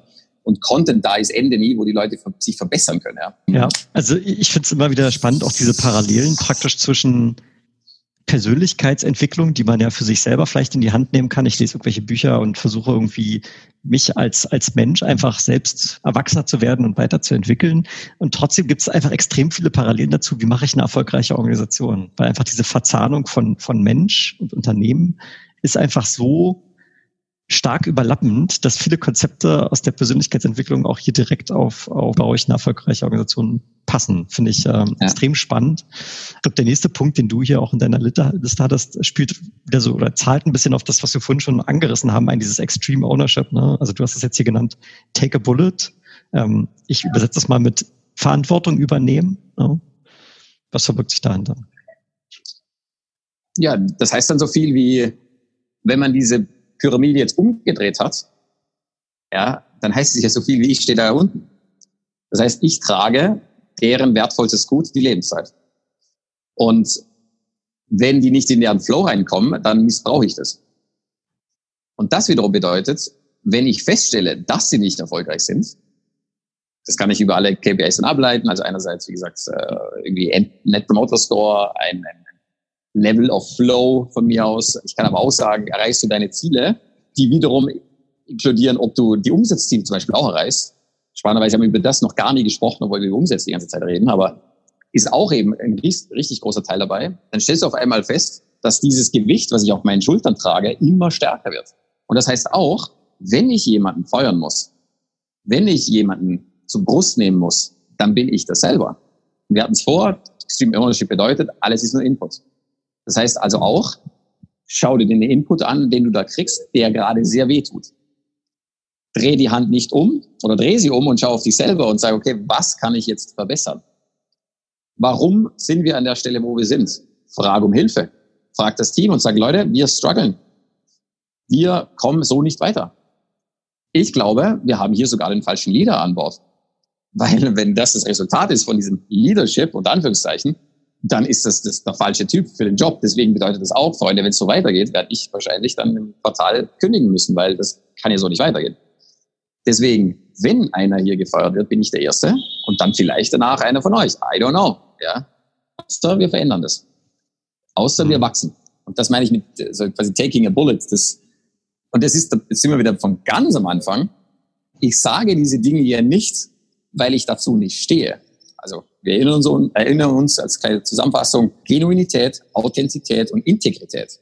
Integer heißt, ich sage das, was ich, sorry, ich tue das, was ich gesagt habe. Und wenn ich etwas sage, dann tue ich das auch, ja. Und das, was ich sage, steht hoffentlich, ist kongruent mit dem, was ich bin. Und das spüren die Leute so stark, dass sie dann wissen, dass du einfach verrückt bist, ja. Und das heißt auch, dass sie wissen, du wirst im Notfall tatsächlich kündigen, wenn sie nichts ändert. Und auf einmal merken sie, dass damit vielleicht sogar dann das aufhört, was denen so viel Energie gibt. Und das führt zu sehr, sehr, sehr viel Energie, was dann dazu führt, dass man ändert und versucht, sich zu, das zu verbessern. Das heißt noch nicht, dass man automatisch erfolgreich wird. Ja, ganz und gar nicht. Aber zumindestens, dass die Leute präsent sind und ändern wollen. Und jetzt nur die Frage, können sie es? Ja, dann kannst du anfangen zu trainieren und zu, zu coachen, kannst dir externe Hilfe von außen holen und dann vielleicht können sie es auch und dann hast du Glück. Ja. Vielleicht mhm. auch noch ein bisschen und dann wirst du erfolgreich sein oder nicht. Aber das ist quasi, ja, okay, jetzt wird es ein bisschen fuzzy gerade, merke ich. Ja, so war vielleicht kein Problem. Äh, jetzt hattest du, ja. wir hatten ja im Prinzip jetzt gerade, wir waren noch in dem Blog der, der Best Practices und jetzt, ähm, vielleicht können wir da zum letzten Punkt kommen, mhm. den ich äh, auch wiederum sehr spannend finde und vielleicht kann ich es mit einer kleinen Anekdote äh, anmoderieren. Ich mhm. war vor kurzem im, im Headquarter meines aktuellen Arbeitgebers und dort ähm, wird gerade dieses Thema Competition, Ranglisten mit Motivation durch Sichtbarkeit sehr gefördert. Mhm. Und mhm. du hast es ja auch so beschrieben, also KPIs einfach zugänglich machen. Und mhm. jetzt wie in meinem Fall tatsächlich gibt es da einfach einen großen Bildschirm, auf dem einfach steht, wo jeder SDR gelistet ist, wie viele Calls hat er schon gemacht, wie viele Qualified Leads hat er schon generiert und so weiter, um einfach da diese, ja, diese Transparenz zu haben. Mhm. Wie habt ihr das bei euch gemacht, beziehungsweise was, was sind da deine, deine Gedanken dazu? Also wir hatten einen sehr, sehr, sehr großen Screen bei uns im Department, wo viele verschiedene sage ich mal, Subscreens dann abgelaufen sind. So einem, das, mit so einem kleinen Tool, heißt Revolver, kann man über Google Chrome, kannst du dann quasi einzelne Tabs wieder öffnen. So, und was stand in diesen Tabs drin? Im ersten Tab stand drin, wie wir als gesamtes Department gerade stehen. Da stand unsere OKRs drin. Das heißt, auf gesamtes, äh, gesamtes, äh, gesamtes Department, sind wir da gut oder sind wir da schlecht? Da steht aber auch drin die Subteams, also Sales Development auf der einen Seite und Marketing. Wo stehen wir dort? Dann auf dem nächsten Screen standen dann alle Persönlichkeiten drin, wo sie mit ihren OKRs stehen. Also immer live zu der jetzigen Woche. Also auch immer aktuell. Das heißt, auf einen Blick wusstest du, wer wo gerade Schwierigkeiten hat. Wiederum als nächster Screen stand dann drin, äh, das war dann nächstes uns überlegen. Ging es runter bis auf den einzelnen, ähm, ging es runter ja. bis auf den einzelnen Mitarbeiter, ja. so dass man praktisch dort ja. auch Individuen, ich sag mal, in so eine Liste gepackt hat, um zu sehen, okay, der ist schon so weit und der noch nicht ganz so weit. Ja, absolut. Und hattet ihr da mal das Thema, ich, ich meine, du hast ja schon gesagt, wir warten am Ende bis zu 200 Mitarbeiter. Ähm, die typische Reaktion auf solche sehr direkten Vergleiche ist ja immer so von wegen Betriebsrat und äh, bedenkt, äh, man darf ja. nicht die Mitarbeiter direkt miteinander vergleichen und solche Geschichten. Ja. War das bei euch ein Thema oder habt ihr kulturell einfach das ausgeklammert, ja. weil ihr gesagt habt, für uns ist das der richtige Weg? Was man dazu sagen muss, vielleicht an der Stelle nochmal ganz wichtig, ich spreche jetzt hauptsächlich über diesen Growth-Bereich, also den ich dann da selber äh, ganz am Schluss aufgebaut habe. Also alles, was ich bisher gesagt habe, fokussiert sich primär darauf. Ja. Mhm. Ganz viel gab es auch im, im, Rest des Unternehmens, aber es war nicht überall so, muss man dazu sagen. Heißt also vor allem, alle meine ganzen Riesenfehler, Probleme, Schwierigkeiten, die ich hatte, haben andere wesentlich besser gelöst als ich. So, das heißt, bei uns war es so, dass wir all das reingepackt haben. Warum? spannend, dass wir so viel darüber sprechen, aber der fünfte, fünfte Value bei uns war Clarity. Und ich glaube, damals haben wir es genannt Honesty. Und das hat so viel geheißen wie, erster Spruch dazu, we put the finger where it hurts most. Oder we shine light into darkness. Also es gibt nichts, es gab nur eine Sache, es waren die Gehälter tatsächlich, was nicht für jeden einsehbar war. Die Gehälter wiederum, hat, das hatte ich hoch und heilig versprochen, das nicht offen zu legen, aber ich, ich hätte das immer machen wollen. Ich, ich, äh, das durfte ich nicht so. Aber alles andere war klar. Warum war das klar? Weil ich gesagt habe, wir haben ja nichts zu verbergen. Das Einzige, was ich nicht möchte, ist, dass wir gar nicht merken, dass wir scheitern die ganze Zeit. Deswegen wichtig war, zu einem Zeitpunkt, wo wir extrem gescheitert haben, diese eine wichtigste KPI auf, auf den Screen draufzupacken. Das war damals die Anzahl der Neukunden, die wir reinholen. Und das da haben wir, waren wir fernab von dem, wo wir sein sollten. Auch gesagt, das Schlimmste, was mir passieren kann, ist, wenn es jeder weiß. Gleichzeitig, wenn das jeder weiß, was kann ich denn noch verlieren? Deswegen haben wir es auf den Screen gepackt. Deswegen war das extremst wichtig, um eben die Attention immer zu haben, wo wir gerade stehen. Jetzt fällt mir wieder ein, der, nächste Screen nach dem individuellen OKRs war der Growth Score, wo man dann eben auch gesehen hat, wie wir wachsen als gesamtes Department pro ähm, Wachstumskanal, aber auch pro Person. Und damit hatten wir auch, da gab es noch ein paar weitere Screens, über die ich jetzt leider nicht sprechen darf, aber das waren so die wichtigsten Screens an der Stelle, weil wir damit zeigen konnten, wie wir als Department laufen, wie wir als Person laufen und wie stark wir gerade wachsen. Alle weiteren Screens waren so detailliert, dass man jederzeit wissen konnte, wo tatsächlich gerade die größten Schwierigkeiten sind. Und damit war, es gab es ja dann auch, äh, Daily Check-ins, Daily Check-out. Es gab einmal in der Woche in Golden Minutes, wo das gesamte Department zusammengekommen ist, wo ich sie durch die wichtigsten Themen durchgeführt habe. Es gab wöchentliche One-on-Ones Es gab sogar zweimal in der Woche Intention Hours für jeden Leader. Das bedeutet, jeder, der sich um andere Leute kümmern durfte, musste sich verfügbar machen, zwei Stunden pro Woche an zwei verschiedenen Slots, wo nichts anderes gemacht werden durfte, außer die Sorgen der, der Mitarbeiter zu, zu lösen, egal was es für Sorgen waren, wo wir über diese Themen gesprochen haben ja, wo wir durch alle KPIs durchgegangen sind, gesagt haben, Freunde, wo stehen wir denn tatsächlich und wieso sind wir da? Was habe ich noch nicht gemacht, was ich hätte machen müssen, um dahin zu kommen? Und dann haben wir wieder angefangen, diesen Growth Score zu füttern mit neuen Ideen, neuen Iterationen, neuen Änderungen, die wir getestet haben. Vieles war unerfolgreich, sehr vieles war erfolgreich. Ja, und am Schluss haben dann die quasi die Resultate die Geschichte geschrieben, wo wir dann da eben gelandet sind. Okay. Das hast du ja immer wieder auch bei der Mitarbeiterentwicklung, Matthias, alles, was du erzählst, hat immer dieses äh, kontinuierliche Besserwerden. Ne? Also durch viel Transparenz, durch Scheitern, Dinge auszuprobieren, Fehler zu machen, aber immer mit dem Ziel, besser zu werden, da alle, alle mit ein, einzubeziehen. Also auch bei der Mitarbeiterentwicklung, mhm. zieht sich's durch. Und äh, wir hatten es ja im Vorgespräch, ne? Also und äh, die, die spannende Frage für mich war ja dann, ist die Entwicklung auch irgendwann mal zu Ende? Ja? Beziehungsweise, hm. wie, wie, wie hat sie denn bei euch geendet? ich glaube, das haben wir noch nicht besprochen im Vorgespräch, aber das ist vielleicht ein guter Übergang jetzt zum, zum letzten Bereich dann vielleicht. Was war eigentlich das ultimative Ziel dann? Äh, ich glaube, das haben wir nicht besprochen, aber das ultimative für, Ziel für uns war, gekündigt zu werden. Und zwar entweder die eigene oder die von dem Leader ja, oder dem Servant. Und das hat geheißen, es war quasi die höchste Ehrung, weil es geheißen hat, du bist zu gut für uns. Es ist Zeit weiterzugehen. So, jetzt denkt jeder gleich daran, dass die Leute quasi komplett gehen und dann aus dem Unternehmen rausscheiden. So war es nicht. Es gab bei uns sehr, sehr, sehr, sehr viele Kündigungen. Und zwar deswegen, weil sie einfach über ihren eigenen Horizont rausgewachsen sind und dann für die Rolle, die sie eingenommen haben, einfach viel zu wertvoll waren. Deswegen haben wir gesagt, wir müssen für euch neue Rollen schaffen. Wir haben dann neue Teams gemacht. Wir haben dann neue Rollen auch innerhalb des Teams äh, gegründet, wo wir gesagt haben, du bist eine perfekte Person für so eine Rolle und die brauchen wir spannenderweise auch gerade deswegen gründen wir jetzt diese neue Job Description und haben eine neue Stelle in unserem Department für dich, weil ansonsten, mein lieber Freund, müsstest du in ein anderes Department rüberwechseln oder du müsstest das Unternehmen wechseln, wenn wir dich nicht halten können. Und bevor der Mitarbeiter fragen konnte, hey, wie wär's denn eigentlich, könnte ich mal sowas machen, kam das dann an der Stelle dann von, von uns oder von mir zu sagen, ist dir eigentlich bewusst, dass du schon viel zu groß gewachsen bist für uns? Deswegen sollten wir uns überlegen, genau das, was ich gerade gesagt habe.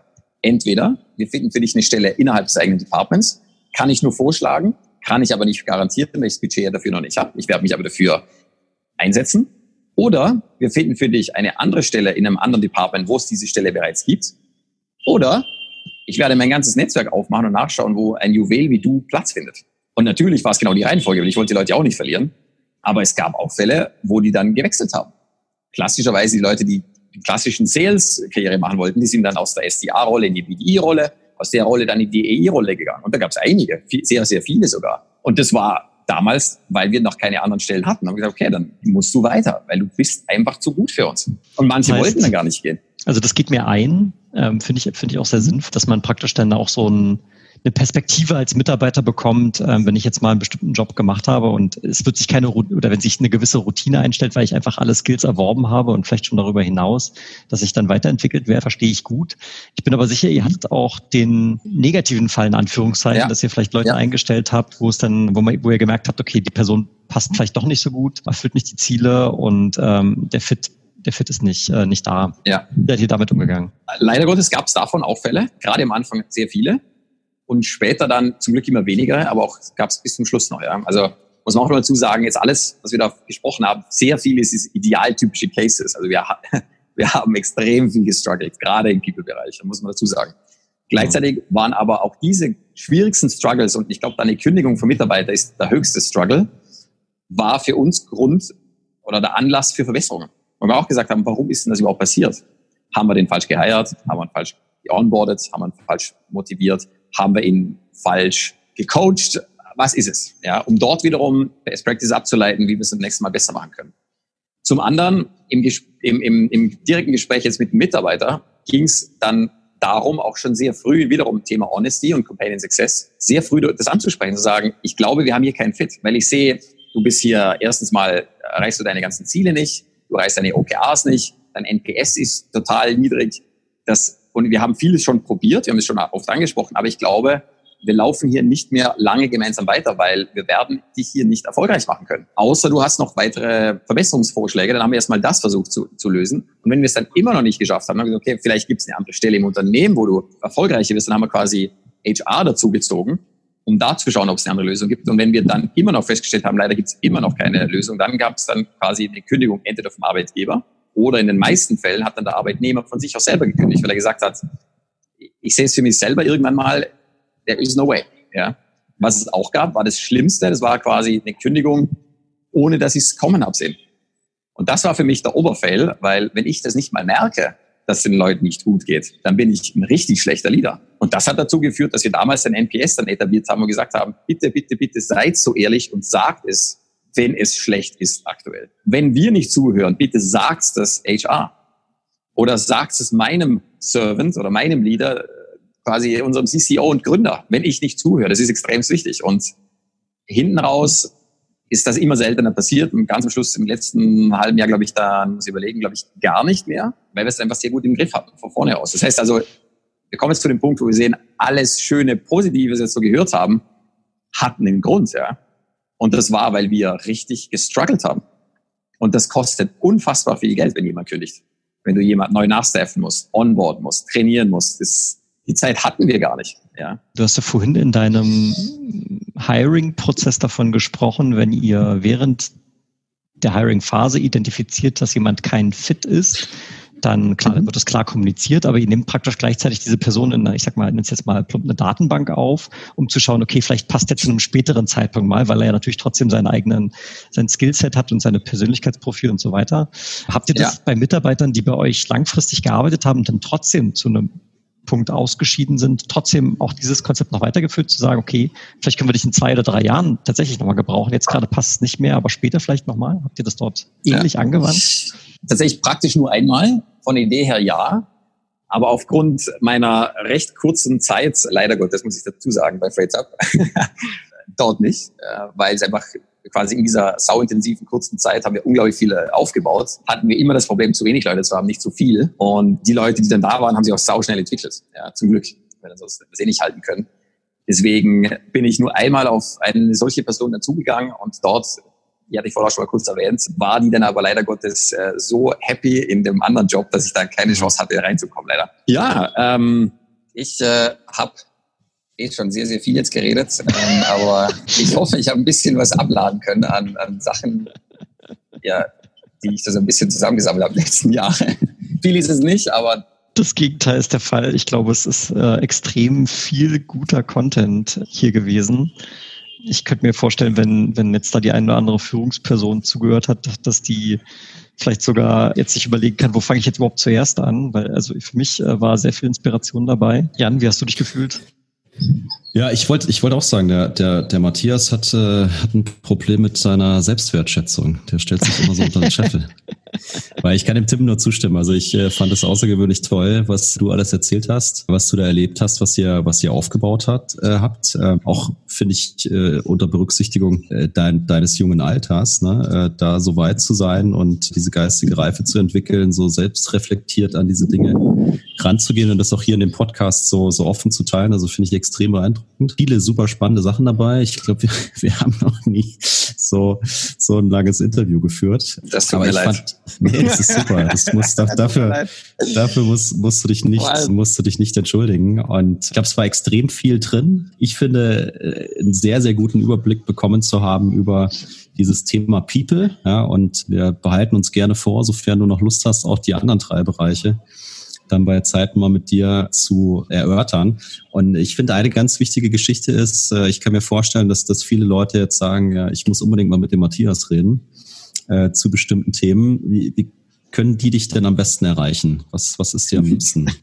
das ist tatsächlich, die Frage habe ich gar nicht überlegt, aber, weil ich habe, also am allereinfachsten ist, glaube ich, über LinkedIn tatsächlich aktuell. Ich habe ja nicht mal eine Webseite oder sowas.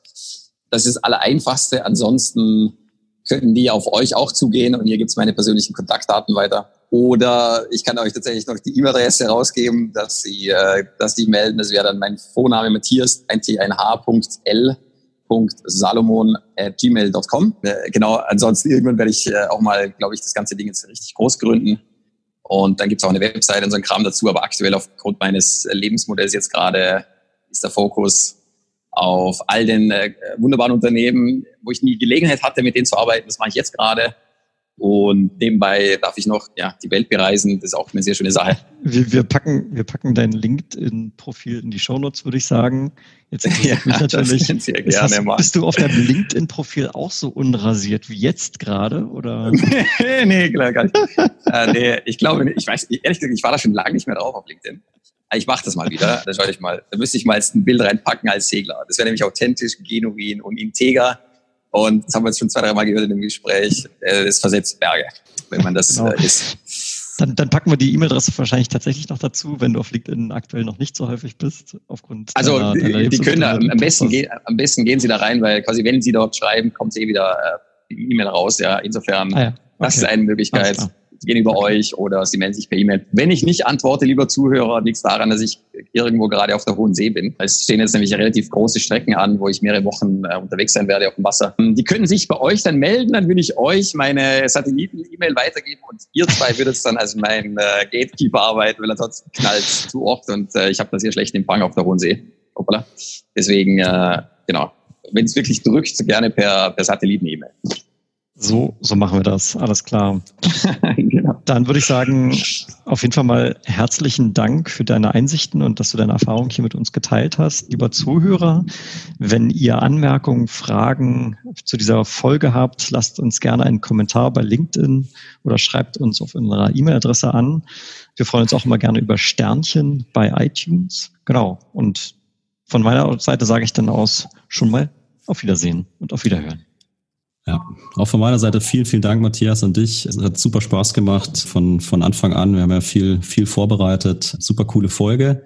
Vielen, vielen Dank und äh, ja, dir vor allem auch viel äh, Spaß und äh, schöne Momente auf, auf eurer weiteren Reise.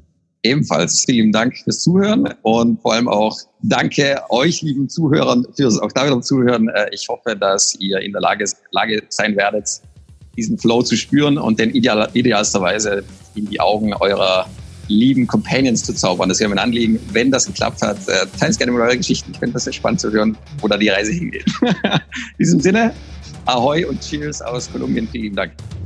Super schönes Schlusswort. Danke euch und äh, bis zum nächsten Mal.